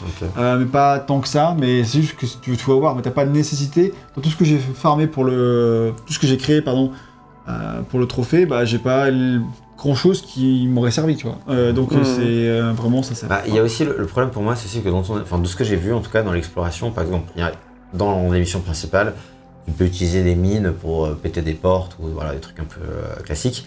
Mais dans les missions, enfin dans l'exploration du monde comme ça, il n'y a aucun moment où euh, on va demander de euh, ici en fait, si tu veux accéder à cet endroit, tu as besoin d'une mine. Et donc en fait, ces mines-là, ça sert à rien quoi. Elles te servent juste à deux, à deux trois endroits, mais vraiment euh, qui n'ont aucun impact pour euh, quoi que ce soit. C'est ça. T'as des containers que tu peux ouvrir avec, mais là-dedans t'as du plastique, donc euh, tu veux juste libérer du plastique, alors Bof, quoi. Et, euh, et c'est ça qui est, un, qui est un, un peu dommage. Alors après, ce qui est intéressant, c'est qu'au moins tout, tu peux tout voir avec euh, le radar, là, dont on n'a pas parlé. Ça te permet de voir que là, bah, il y a une installation Unitrange. Bon, ça, c'est pas intéressant, mais a là-bas, il y avait marqué déchets plastiques. Voilà, donc si tu vas les, les récupérer ou un bunker à explorer, ce genre de choses. Mais c'est vrai que derrière, je trouve que c'est plus la réutilisation dans le monde euh, de, des trucs que tu vas faire, elle est un peu inexistante. Et c'est pour ça que ça marche pas, tu vois. Ouais, je suis assez d'accord. Euh, maintenant, on parle un petit peu de l'exploration, parce qu'au cours de notre temps libre, on va avoir beaucoup de temps pour explorer. En tout cas, si on en a envie, il y a plusieurs petites choses à faire. Par exemple, une des activités qui est complètement secondaire, c'est euh, retrouver certaines épaves, grosses épaves euh, euh, de véhicules, essentiellement. Donc ça va être des des, avions, des bateaux. ça peut être des choses très récentes comme des voitures récentes ou des bus, etc. Jusqu'à des euh, navires ou des euh, avions de guerre de la Seconde Guerre mondiale, voire des euh, choses beaucoup plus anciennes avec des navires euh, très très anciens. Avec de belles trouvailles où tu as vraiment des effets waouh quand tu découvres certains trucs, tu fais. Ah, c'est cool. Tu prends vraiment. euh, je sais pas si tu les as vus du coup, toi, mais. J'en ai vu, ai vu quelqu'un, quelques-uns en tout cas. ouais, il y en avait quelques-uns qui étaient vraiment. euh, je trouve qu'ils. Je les trouvé des sympas. Je, les- je les ai pas tous vus, donc j'ai pas fait le platine. Ouais. Bah, moi j'aurais bien voulu, mais il manque un item et il est au début du jeu. je parle platine à cause d'une connerie. C'est pas cool ça. en gros, tu as un item que tu peux récupérer qu'au début du jeu, et ben je l'avais pas. Et du Genre coup- un, des logs là. Non, non, non, c'est un item à, à collecter, tu sais. Avoir tous les collectifs et t'en as un, il est au début du jeu. Ah putain. Et du coup, euh, tu peux pas l'avoir à, un autre moment. Pas Et, euh, et du coup, bah, t'as pas un New Game Plus pour pouvoir le récupérer euh, après, tu vois, donc euh, dégoûté, quoi. Franchement, trop triste. Mais c'est pas grave, parce que j'ai quand même pris beaucoup de plaisir à explorer le jeu et à me balader dedans. Et du coup, bah, dans ces épaves-là, tu vas trouver à chaque fois un coffre euh, qui va, euh, dedans, il y a un item qui va décorer le, le hub et aussi proposer des activités secondaires, c'est-à-dire que tu vas par exemple retrouver une guitare. Et après, tu as un, tout un système de mini-jeux de guitare qui est plutôt sympa, un peu à la guitare héros. Oui, c'est- Et euh, en fait, ce qui me fait rire, c'est que c'est vraiment les mini-jeux de, de Fahrenheit. Euh, donc, boxe t'as- aussi. oui, Fahrenheit et la guitare, c'est les deux activités que tu avais dans, dans la maison de, de Lucas, Lucas Kane dans, dans, dans Fahrenheit. Et du coup, c'est pas anodin, ça, à mon avis. Ouais. Et euh, ça m'a fait rire. Et euh, donc, c'est plutôt sympa ces trucs-là, et ça apporte des trucs. Sauf qu'après, pour, pour la guitare, tu vas ré- récupérer des mélodies à d'autres endroits, donc ça fait plus de mélodies à jouer. Et puis c'est- Moi, j'ai trouvé ça cool. Je passais toujours un petit moment à le faire dès que j'en avais une nouvelle, et j'ai bien aimé. À part ça, bah, t'as plein d'autocollants retrouvés qui, eux, je trouve, servent à rien, parce que l'aspect cosmétique, pourquoi pas, mais tu ne le vois pas en fait sur ton, sur ton vaisseau. L'autocollant, Ah, etc. Ah ouais, que Tu- tu peux le voir, mais j'ai jamais regardé. ah, tu peux le voir, hein, mais euh, concrètement, quand tu joues, le vois pas. Enfin, je veux dire, c'est, euh, il est pas d'un endroit visible où t'as pas un intérêt à customiser. euh, c'est pas assez visible, c'est pas. euh, Et moi, j'aurais bien voulu personnaliser mon, mon- Ah, ma station par contre. Ouais, ok. Et euh, Ah, ça, ouais. tu peux pas le faire, donc, euh, donc je vois pas trop d'intérêt. T'as aussi des missions de photographie sous-marine, d'espèces sous-marines plutôt. Euh, donc ça, tu fais pour Emma qui aime beaucoup ça, et tu te dis, je vais faire un album euh, avec plein de, de belles euh, espèces euh, que j'ai prises en photo moi-même. Donc c'est plutôt chouette dans l'idée. Par contre, t'as que trois missions à faire et missions, euh, donc t'as quatre ou cinq espèces à photographier à chaque fois. Tu le fais ça vraiment très très vite au début Ouais. du jeu. Je Tu tombes sur tout Surtout. toutes. très vite, sauf une qui apparaît que dans la, Ah, dans ça. le dernier, que euh, pas eu. que la dernière journée, elle apparaît. Et du coup, euh, bah, je trouve que c'est un peu dommage parce qu'en fait, j'aurais voulu limite que ce soit des missions plus courtes, juste que t'as un peu plus de collectif, genre tac tac, je remplis les missions, pas juste. J'ai tout fait le jour 1 et le Oui. dernier, il m'en manque deux. Enfin, et Oui, après, je pensais qu'il y en aurait d'autres. Je pensais qu'il y en aurait un peu chaque jour. du Et coup, en fait. ça euh, c'est un peu non. dommage parce que du coup, euh, Bah, c'est plutôt sympa en plus parce que après derrière tu débloques, euh, tu débloques des, lo- euh, la faune comme ça. Bon, t'as ton album photo ici, voilà. On peut voir les espèces que là j'ai photographiées pendant le test. Mais on a aussi, euh, t'as aussi des, tout descriptif, des, et ouais, t'apprends des trucs en descriptifs, plus. tu vois, donc des, avec des petites images aussi. D'ailleurs, faut le savoir que pièce jointe, ça veut dire croix. Je l'ai vu sans faire exprès. En appuyant sur croix en rebond. et donc- euh, montrer l'image avec rang en dessous par contre. Ah ouais, bah, savoir lire aussi. Pièce jointe, je veux juste dire qu'il y a une image. qu'il y a une pièce jointe, mec. Oui, oui, du coup, euh, c'est vrai. Et, euh, et euh, voilà, du coup, c'est plutôt sympa. C'est vrai que moi, je m'attendais à plus et j'étais un peu déçu qu'en fait, t'aies tous les trois missions dès le début et que ce Oui. soit pas échelonné dans le temps. Et, et au final, après, il y a quand que même. c'est chouette à faire en fait. Et puis, il y a plus d'espèces que ça, mais il y en a plein qui sont pas photographiées. Oui, exactement. Ça, et du c'est d'autant plus dommage. Par contre, c'est vrai que bah, c'est très chouette d'avoir une telle faune, surtout qu'elle est très bien faite. Ah euh, ouais, ça elle va. déplace bien, tu y crois. Enfin, c'est vraiment une réussite à ce Ouais, niveau. Donc, on a voulu ouais. l'utiliser. euh, Ouais, puis ils ont fait un truc assez cohérent avec euh, le fait que ça se passe en mer du Nord. Oui, euh, ils ont vraiment respecté les biomes en fait. ça, ils ont respecté les biomes, quoi. T'as pas un poisson perroquet qui va se balader. euh, Ouais, mais par contre, je m'attendais pas à ce qu'il y ait- je savais pas qu'il y ait des baleines euh, dans la mer du Nord, moi, perso. Ouais. Et du coup, euh, Il y a plusieurs types de baleines. Ouais, c'est ça. Donc euh, j'étais surpris et ça, je trouve ça intéressant quoi. Donc voilà pour tout ce qui Je crois est que ça dépend des, Ah, périodes migratoires en fait. Impossible. Pas dire de bêtises. Euh, toi, t'as trouvé que l'exploration manquait un peu d'intérêt et je suis assez d'accord Ouais, parce que. bah, c'est c'est ce que je disais. soi, oui, quoi. mais Globalement, à part si toi t'as envie d'aller là par exemple, tu vois, il y a une grotte, c'est sympa, j'y vais. Donc au début t'explores un petit peu. Et puis c'est vrai que ça manque un peu euh, d'incentive. À part, comme tu l'as dit, les quelques trucs euh, vraiment euh, sympas sur lesquels tu peux tomber, mais c'est vraiment très aléatoire. Et puis la carte, je la trouve sacrément illisible. Perso, euh, Oh, moi ça va, je trouve. J'arrive à la. ah, tu tu sais peut-être fait, mais. Par euh, contre, il y a, y des- il y a des bugs où t'as des items qui t'as récupérés oui, et qui, disparaissent qui pas. disparaissent pas. Ça c'est vrai. Ah ouais. Mais, Ouais. euh, mais globalement, au début, la première fois que tu tombes sur la carte, euh, je sais pas ce que t'en penses, euh, Jules, toi qui la vois pour la première fois. euh, Bah, je sais pas, ça me choque Ça choque pas pas. énormément, mais après, moi, ça, Ça dépend de ce que tu veux faire avec, quoi. En fait, si tu l'utilises pour, euh, pour, pour faire des missions secondaires ou des trucs comme ça. Après, tu, je mets, tu, tu un pinpoint dessus, puis tu l'as dans le board, quoi. donc c'est ouais, pas plus très. euh, Ouais, après, je peux comprendre le côté relief est pas si facile à lire, mais j'ai l'impression que c'était une vraie carte de fond marin. Et ça, Oui, ça c'est plutôt sympa. Euh, donc voilà pour la direction artistique maintenant. Euh, il a une belle direction artistique, moi j'aime beaucoup. Avec, euh, alors ça joue beaucoup sur les landes solaires, hein, mais euh, je trouve Ouais. que ça marche à fond. Et euh, Ouais, ouais. t'as vraiment une atmosphère qui est très sous-marine, t'as l'impression que l'image est un peu déformée par l'eau. Et je trouve que c'est cool. Oui, oui, t'as des, enfin, t'as des effets de. Ah, je sais plus comment ça s'appelle, mais euh, bref, t'as as des effets de caméra en fait, de, où, où effectivement tu vas avoir de, de la, de la- de la couleur qui va se, se décoller en fait du truc. euh, Enfin, je sais pas ce. Mais peut-être pas forcément. Enfin, en- c'est pas vraiment. Prenez pas ça pour euh, pour, Pour pour, pour, argent comptant, ouais. Ouais, mais t'as Effectivement, mais t'as as, des effets un petit peu de, compression vidéo, des trucs comme ça, etc. aussi, au niveau du, du bruit, de l'image, etc. ça, c'est assez cool, quoi, aussi. Ouais. Ça fait un petit peu Unreal Engine dans le... Ah, mais Ouais, c'est c'est Unreal 100% bah, c'est pour ça, en fait. Mais euh, ouais, je trouve la direction artistique très chouette globalement. Le, tout, euh, tout le truc autour de, bah, comme on disait, cet aspect rétro-futuriste un peu. Et puis, euh, donc que ce soit dans le design des vaisseaux, des combinaisons, même Stan, au début j'avais peur de pas accrocher. La première fois que je l'ai vu, je me suis dit, oula, ça a pas l'air charismatique et finalement ça va quoi. Oui, même s'il s'il est pas très bien animé, il se lave il est pas. très bien il- animé, euh, sinon il est il quand a une même. bonne tête quoi. Voilà, il est quand même, il est quand même plutôt bien réussi. C'est c'est vrai, non, j'ai beaucoup aimé la DA, je me suis vraiment senti à l'aise en fait dans ces Ouais. fonds marins. Il y a un côté un peu cocon où tu te sens bien, il y a un côté un peu chaleureux, tu te sens Ah, pas à la euh, maison. Ouais, Ouais, puis au c'est contraire, froid, moi je puis- trouve, ouais, c'est ça. Au contraire, je trouve qu'ils arrivent très bien à retranscrire le côté froid de la mer du Nord, qui est, qui est pas une mer euh, très accueillante. Hein, c'est pas la mer tropicale d'Abzu, tu vois. Qu'on l'a cité au début du test, c'est vraiment l'inverse, quoi. C'est t'as une mer qui est, qui est très froide. Hein. Là, je pense que bah, d'ailleurs, ils l'ont dit plusieurs fois qu'il Et il- se pèle les miches un peu, tu vois. Ouais, et ça c'est intéressant de l'avoir parce que ça rajoute un petit côté sensoriel où tu peux te mettre un peu à sa place. Quoi. Ouais, Là, il fait froid en fait. Euh, Totalement. Dé- Déjà, c'est tu te baignerais pas près de la côte, et puis lui, il est en plus, il est à 100, 150 mètres de fond, donc euh, j'espère qu'elle est bien rembourrée sa, sa combinaison, combinaison, parce que tu vas avoir vraiment très froid, quoi. bah oui. Donc, euh, donc ça, c'est, je trouve que ça rend bien cet aspect euh, froid et ils arrivent à, à faire un truc sympa avec euh, quelque chose qui est assez inhospitalier au final quand même. Comme euh, voilà, la mer du Nord, c'est pas, t'as pas envie d'y passer tes vacances sous l'eau quoi. Ouais. c'est- c'est- C'est bof, quoi. Mais en fait, c'est peut-être plus grâce à la musique que tu as un côté chaleur qui, qui, qui apparaît. Aussi, par contre. ouais. Euh, donc le directeur artistique c'est Ronan Coiffec, il- on l'a dit, il a un historique artistique avant d'être euh, game designer et scénariste, donc ça ne m'étonne pas. Et euh, donc du coup, il est, euh, bon, je trouve qu'il a très très bien réussi son travail. Il a- C'est une patte visuelle qui est assez marquante euh, au final.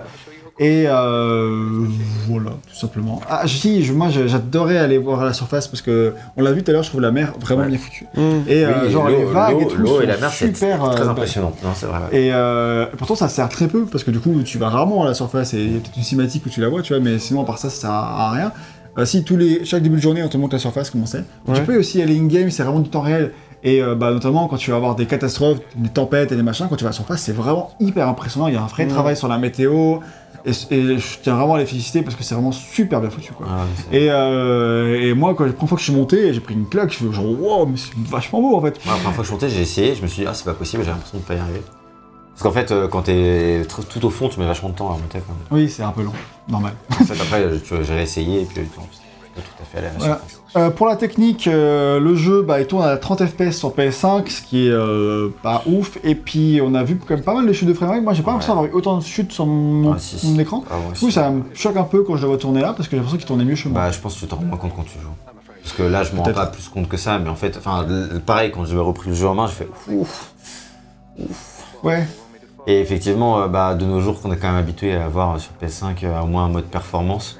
Ouais. Et bah, euh, là, c'est vrai que le fait qu'il n'y ait pas du tout de mode performance. Alors, le jeu, il sort aussi sur, sur PS4, hein, donc c'est un jeu cross-gen. Et je pense que clairement, il n'a pas forcément spécialement été. euh, Peut-être que je me trompe, hein, mais en tout cas, il donne pas l'impression d'avoir été euh, spécialement optimisé pour, pour la PS5. Et c'est peut-être qu'il y aura un jour un mode performance. En tout cas, pour l'instant, il n'y en a pas. Et ça pique un peu. Tu finis par t'habituer, comme toujours. hein. Mais c'est vrai que le retour aux 30 FPS, quand de nos jours, la grosse totalité des jeux, la grosse majorité des jeux que je fais sur PS5 ont, ont un mode performance et se jouent en 60 FPS, bah ça. voilà, Que des En plus, c'est du 30 FPS qui est pas vraiment super stable non plus. pas quoi. Oui. super stable et pas. Voilà, voilà. Là, je, Ah, on dirait et que t'as supprimé Motion Blur, j'ai l'impression, parce que c'est- je sais J'ai pas, rien fait, j'ai tout laissé de base. bizarre.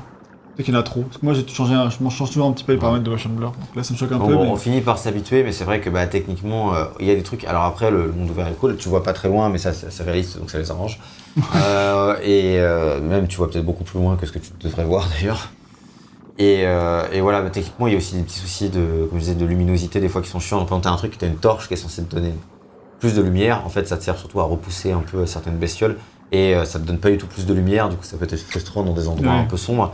Et euh, mais voilà, le gros souci, c'est le framerate et euh, l'animation, comme on avait dit déjà. Tout à fait d'accord, on va pas s'attarder plus longtemps sur ça. Maintenant, on va passer au sound design et à la musique. Et donc, on a euh, cité plusieurs fois le compositeur et sound designer, c'est Nicolas euh, Bredin. Euh, et bah, vu l'importance euh, d'un environnement aquatique, ben, le sound design, c'est hyper important, il faut pas le rater. Ouais, c'est ouais. euh, comme dans l'espace, quoi. Tu vois, c'est genre des espaces un peu confinés euh, où bah t'es dans.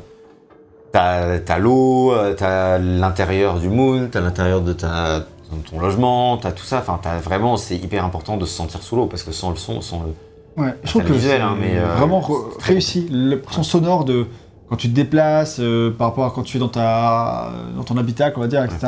Et même tu peux changer la vue, etc. Et si tu changes la, la vue, euh, je sais plus quelle touche c'est, tu peux vraiment te voir depuis l'intérieur. C'est avec- avec- comme ça. Non, Non. désolé, je t'ai fait sortir.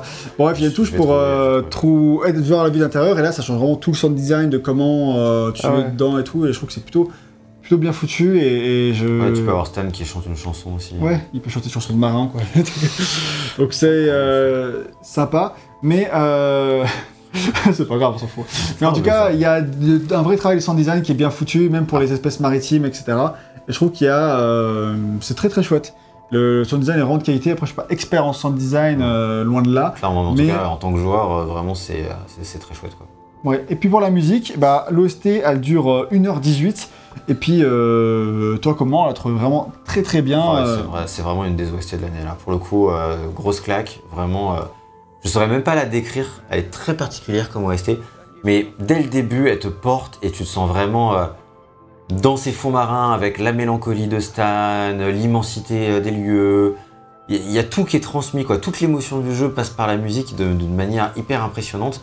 Et en plus de ça, euh, t'as vraiment. euh, la musique porte aussi les moments du scénario, quoi. T'as vraiment les moments du scénario qui sont portés par la, musique. Des fois, t'as juste retourné à la base après un événement qui s'est passé dans le jeu et t'as toute une musique en fond et euh, tu dois retraverser toute la map et, euh, et tu fais waouh, quoi. Franchement, Moi, ça me rappelait ces moments-là où, bah, comme dans Death Stranding ou même Ouais. dans Red Dead, Death Stranding euh, totalement. où ouais. euh, après avoir fait un truc, tu rentres juste chez toi et là, t'as une musique qui se lance et t'es- c'est chargé émotionnellement. Et je trouve que bah, ce- il, fait, il fait ce même truc, tu vois. euh, Mm. Under the Waves et du coup, sa musique est vraiment chargée émotionnellement. Vraiment, c'est. C'est un peu planant, ça va. C'est le genre de musique qui va te laisser toi avec tes pensées et tes émotions, tout en bah, t'influençant un petit peu, parce que voilà, les notes sont Oui, un peu, euh, c'est un, peu- Peut-être, c'est un peu triste et mélancolique, mais. Vas-y. On peut peut-être essayer d'écouter un petit Oui. peu, voir.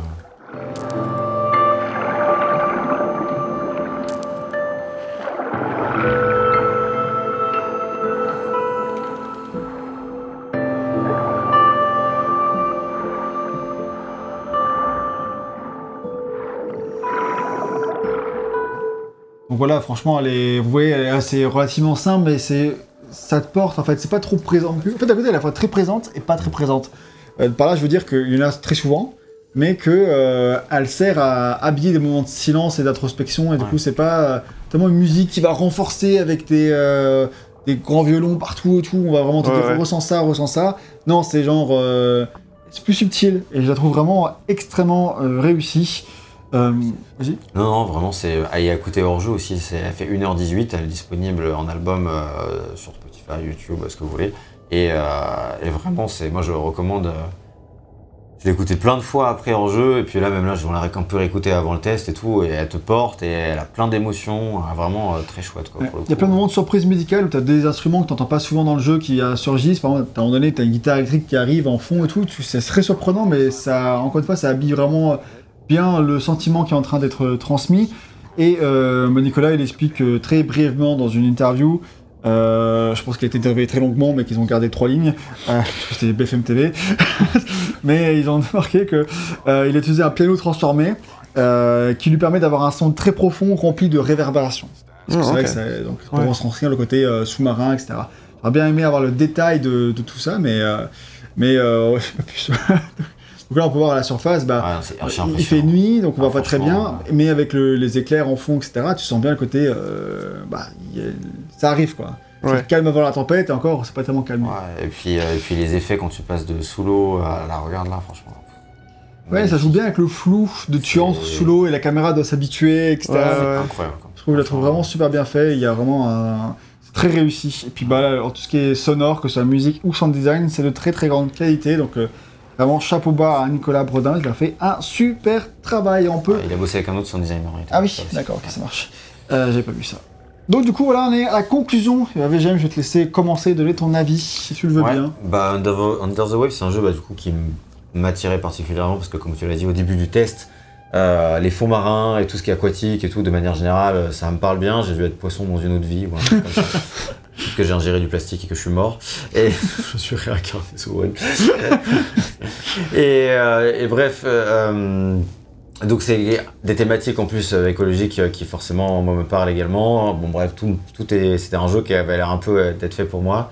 Et euh, je m'y suis plongé sans trop d'attente néanmoins parce que, oui et non, c'est disons que j'attendais un jeu vraiment très orienté narration, mais derrière je savais pas trop où est-ce qu'il allait aller. Finalement, il suit un schéma qui a, la, f- qui a par certains aspects assez convenu, d'autres assez surprenants. Euh, la thématique du deuil, perso, c'est pas un truc que j'attendais. Enfin, je pense que j'avais dû le savoir, mais j'avais complètement oublié. Donc c'était quand même une, une assez bonne surprise. Euh, le fait qu'il y ait deux thématiques, deux thématiques qui se rejoignent, je trouve qu'il mêle habilement les deux. C'est un truc qu'on n'a pas forcément dit, parce qu'on les a séparés quand on en parlait. Mais euh, il arrive à être assez malin pour, euh, pour bien mêler les deux thématiques à travers le personnage de Stan, qui finalement s'avère être un personnage attachant malgré le fait que euh, bah, qu'il manque d'expression et qu'il se lave pas. Et, et Sale.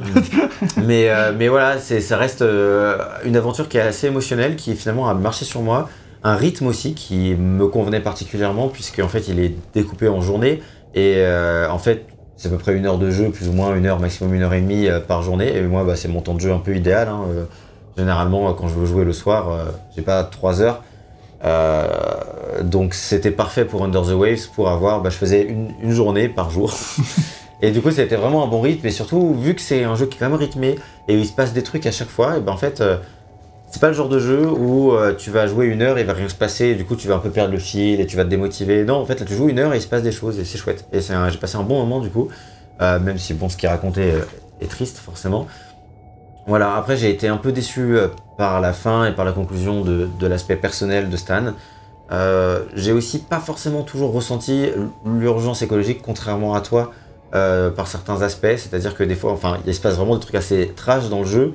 Et je trouvais que des fois, le jeu, il avait du mal à me le faire ressentir par rapport à ce qui se passe sous l'eau. Je pense qu'il aurait peut-être pu aller plus loin visuellement, des trucs un peu plus, un peu plus évocateurs, un peu plus violents. Euh, mais bon, c'est euh, c'est chipoté. Franchement, globalement, je trouve que l'objectif du jeu, euh, il est atteint. Le gros regret, il est plus sur la réalisation en elle-même. C'est vraiment, on en a parlé, c'est clairement le, chapitre l'axe d'amélioration qui fait que le jeu aurait pu aller taper un 16 voire un 17 s'il avait été vraiment une réalisation impeccable. En l'occurrence, il aura un 15 sur 20. C'est vraiment une très bonne note, un jeu qui que je vous conseille. Euh, voilà, je pense que vous pouvez y aller euh, clairement. En plus, il est pas très cher, je sais pas combien il coûte. Il coûte euh, 30 euros en dématérialisé. Voilà, et il y a aussi une version boîte grâce à Quantic Dream, du coup, Ah, à 40 euros. Ah bon bah voilà, bah, du coup si vous voulez y aller, euh, n'hésitez pas, je pense que c'est un jeu qui est passé un peu inaperçu. Euh, si le test vous a plu, euh, n'hésitez pas. Je pense qu'il y a peu de chances d'être déçu. Ouais, je suis euh, vraiment d'accord avec ce que tu as dit. Moi, j'ai juste insisté euh, plutôt sur le côté bah, où moi, euh, c'est un jeu dans lequel j'ai adoré me plonger. Euh, mais vraiment parce que, pour de vrai, en fait, quand je l'ai lancé, généralement c'était plutôt le week-end, tu vois. Mhm. Et, euh, et ben, j'ai passé plusieurs heures dans l'après-midi et j'étais vraiment à fond dedans, en fait. où, je, où vraiment je me laissais porter, je faisais plein de petits trucs qui servaient à rien. En fait, je me laissais. En fait, quand j'ai lancé, j'étais en mode bon, bah, je vais pas trop traîner sur ce jeu, je vais pas faire tous les trucs qui servent à rien, etc. Mais en fait, très vite, j'ai eu le côté un peu inverse où je me suis dit non, mais en fait, je suis bien, j'ai envie de rester dans l'eau, j'ai envie de faire Ouais. ci, ça, ça. Puis, et, et je me suis laissé porter pour plein de trucs qui, euh, bah, de base, c'est- pas les activités que, que je fais dans, dans ce genre de jeu de monde ouvert. Après, ça a aidé qu'il était court, que je savais que ça allait pas me rallonger ma durée de vie. euh, Oui, oui, d'énormément non plus. Quoi. voilà, exactement. Mais en fait, ce- c'est un jeu dans lequel, quand j'y jouais, bah, je me sentais bien tout en me sentant triste à la fois, mais c'est un peu un sentiment un peu étrange où j'étais. euh, Bah, c'était une belle aventure, ça m'a emporté. Émotionnellement, j'étais à fond dedans. Et euh, j'ai passé de très très bons moments. Et à chaque fois que je sortais, j'étais un peu euh, vraiment sous le charme et un peu euh, troublé émotionnellement parce que voilà, il s'est passé quand même beaucoup de choses, pas toujours facile et tout ça. Et euh, donc, ouais, vraiment à fond dedans. Mais surtout sur la question écolo- écologique, où j'ai vraiment bah, adoré juste prendre du temps à naviguer autour des tortues, comme on peut le voir là, ou Ouais. vraiment passer beaucoup de temps à rien faire en fait. Et moi j'aime bien de temps en temps faire un jeu comme ça où, où je peux me reposer, on va dire, mentalement. Euh, c'est ce que j'aime bien dire, bah, Death Stranding est très bon pour ça. Euh, même euh, dans Red Dead, euh, je Ouais, disais à bien balader, quoi. Ouais. pas me balader, mais passer beaucoup de temps au- dans le camp au début pour discuter avec les gens, prendre Ouais, mon café, juste regarder le paysage et tout. Genre, c'est con, mais, mais juste ça me faisait du bien. Et, et, donc, il y a plein de jeux qui arrivent à me faire ça. Et Under the Wave, c'est carrément ça, où genre juste, bah, juste passer du temps à me balader, à rien faire, et à être avec les animaux, et puis à nettoyer un petit peu. Enfin, tu vois, c'est. Ouais, ou ouais. juste, euh, ça me faisait plaisir de commencer ma, ma session de jeu par des trucs comme ça.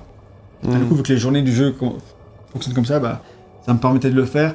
Et euh, donc, ça, cet aspect-là, c'est tout ce que raconte écologiquement, j'ai pris d'assez grosses claques. Et euh, je trouve que le message, il fonctionne très très bien. Par contre, bah, tout l'aspect euh, deuil et aventure familiale de, de Stan, je trouve que c'est vachement plus forcé et que c'est dommage parce que moi là-bas, je venais plus pour ça que pour l'écologie. Ah ouais. mais euh, l'écologie aussi, tu vois. Mais euh, je m'attendais plus, j'attendais plus du côté, euh, on va dire, Narratif deuil, et sur le deuil, deuil, etc., comment ils avaient traité tout ça. Au final, je trouve que c'est bien, mais un peu décevant par rapport à ce que ça aurait pu être.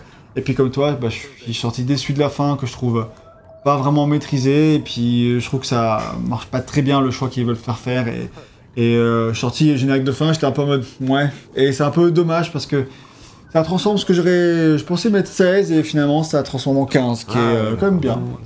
Mais je monte pas à 16 du coup parce que je. Voilà. Bon, après 15, si dans le monde euh, triste et tout net de métacritique euh, c'est triste comme note, et ben dans la réalité 15 c'est vraiment une bonne note, il faut Bah, le c'est- rappeler quand même. Oui, Ouais. surtout dans notre euh, barème à nous. Hein. Après, Exactement. tout dépend de- du barème des gens. C'est vrai que bah, nous, euh, pour nous, 15, c'est une très bonne note. hein. Exactement, c'est vraiment un très bon jeu qui a des axes d'amélioration, qui c'est aussi un petit coup de cœur. Moi c'est vraiment un coup de cœur qui a chuté à la fin. Donc euh, Ouais, c'est dommage. donc c'est dommage, mais franchement ça n'empêche pas que c'est un jeu que je recommande et puis euh, vu que c'est un jeu court, bah, je pense qu'il est facilement recommandable pour simple fait de Ouais. si le thématique te plaît, tu vas pas y passer trop de temps, bah c'est cool, ça vaut le coup. Et puis c'est un jeu assez unique aussi. Enfin, En tu vois, plus, je veux oui. dire, euh, et clairement, enfin, vous l'avez vu, hein, si vous l'avez, vous avez vu la vidéo sur YouTube, même si vous l'avez écouté, euh, clairement, c'est pas le genre de jeu que vous croisez. euh, c'est pas votre énième Assassin's Creed, quoi. Exactement. Donc voilà, sur ces belles paroles, on va se laisser là-dessus. On espère que ce test vous a plu. N'hésitez pas à nous dire dans les commentaires ce que vous avez pensé du test et aussi du jeu si vous l'avez fait. Et si jamais il vous tente, si vous ne le connaissez pas ou si vous hésitiez, est-ce qu'il vous pousse à l'achat ou pas, on est très curieux de tout ça. Euh, on vous remercie d'avoir suivi cette vidéo jusqu'au bout. Abonnez-vous si ce n'était pas déjà fait. Likez la vidéo également et on se retrouve très bientôt pour euh, bah, d'autres tests. Exactement. Eh oui. La À plus. ciao Salut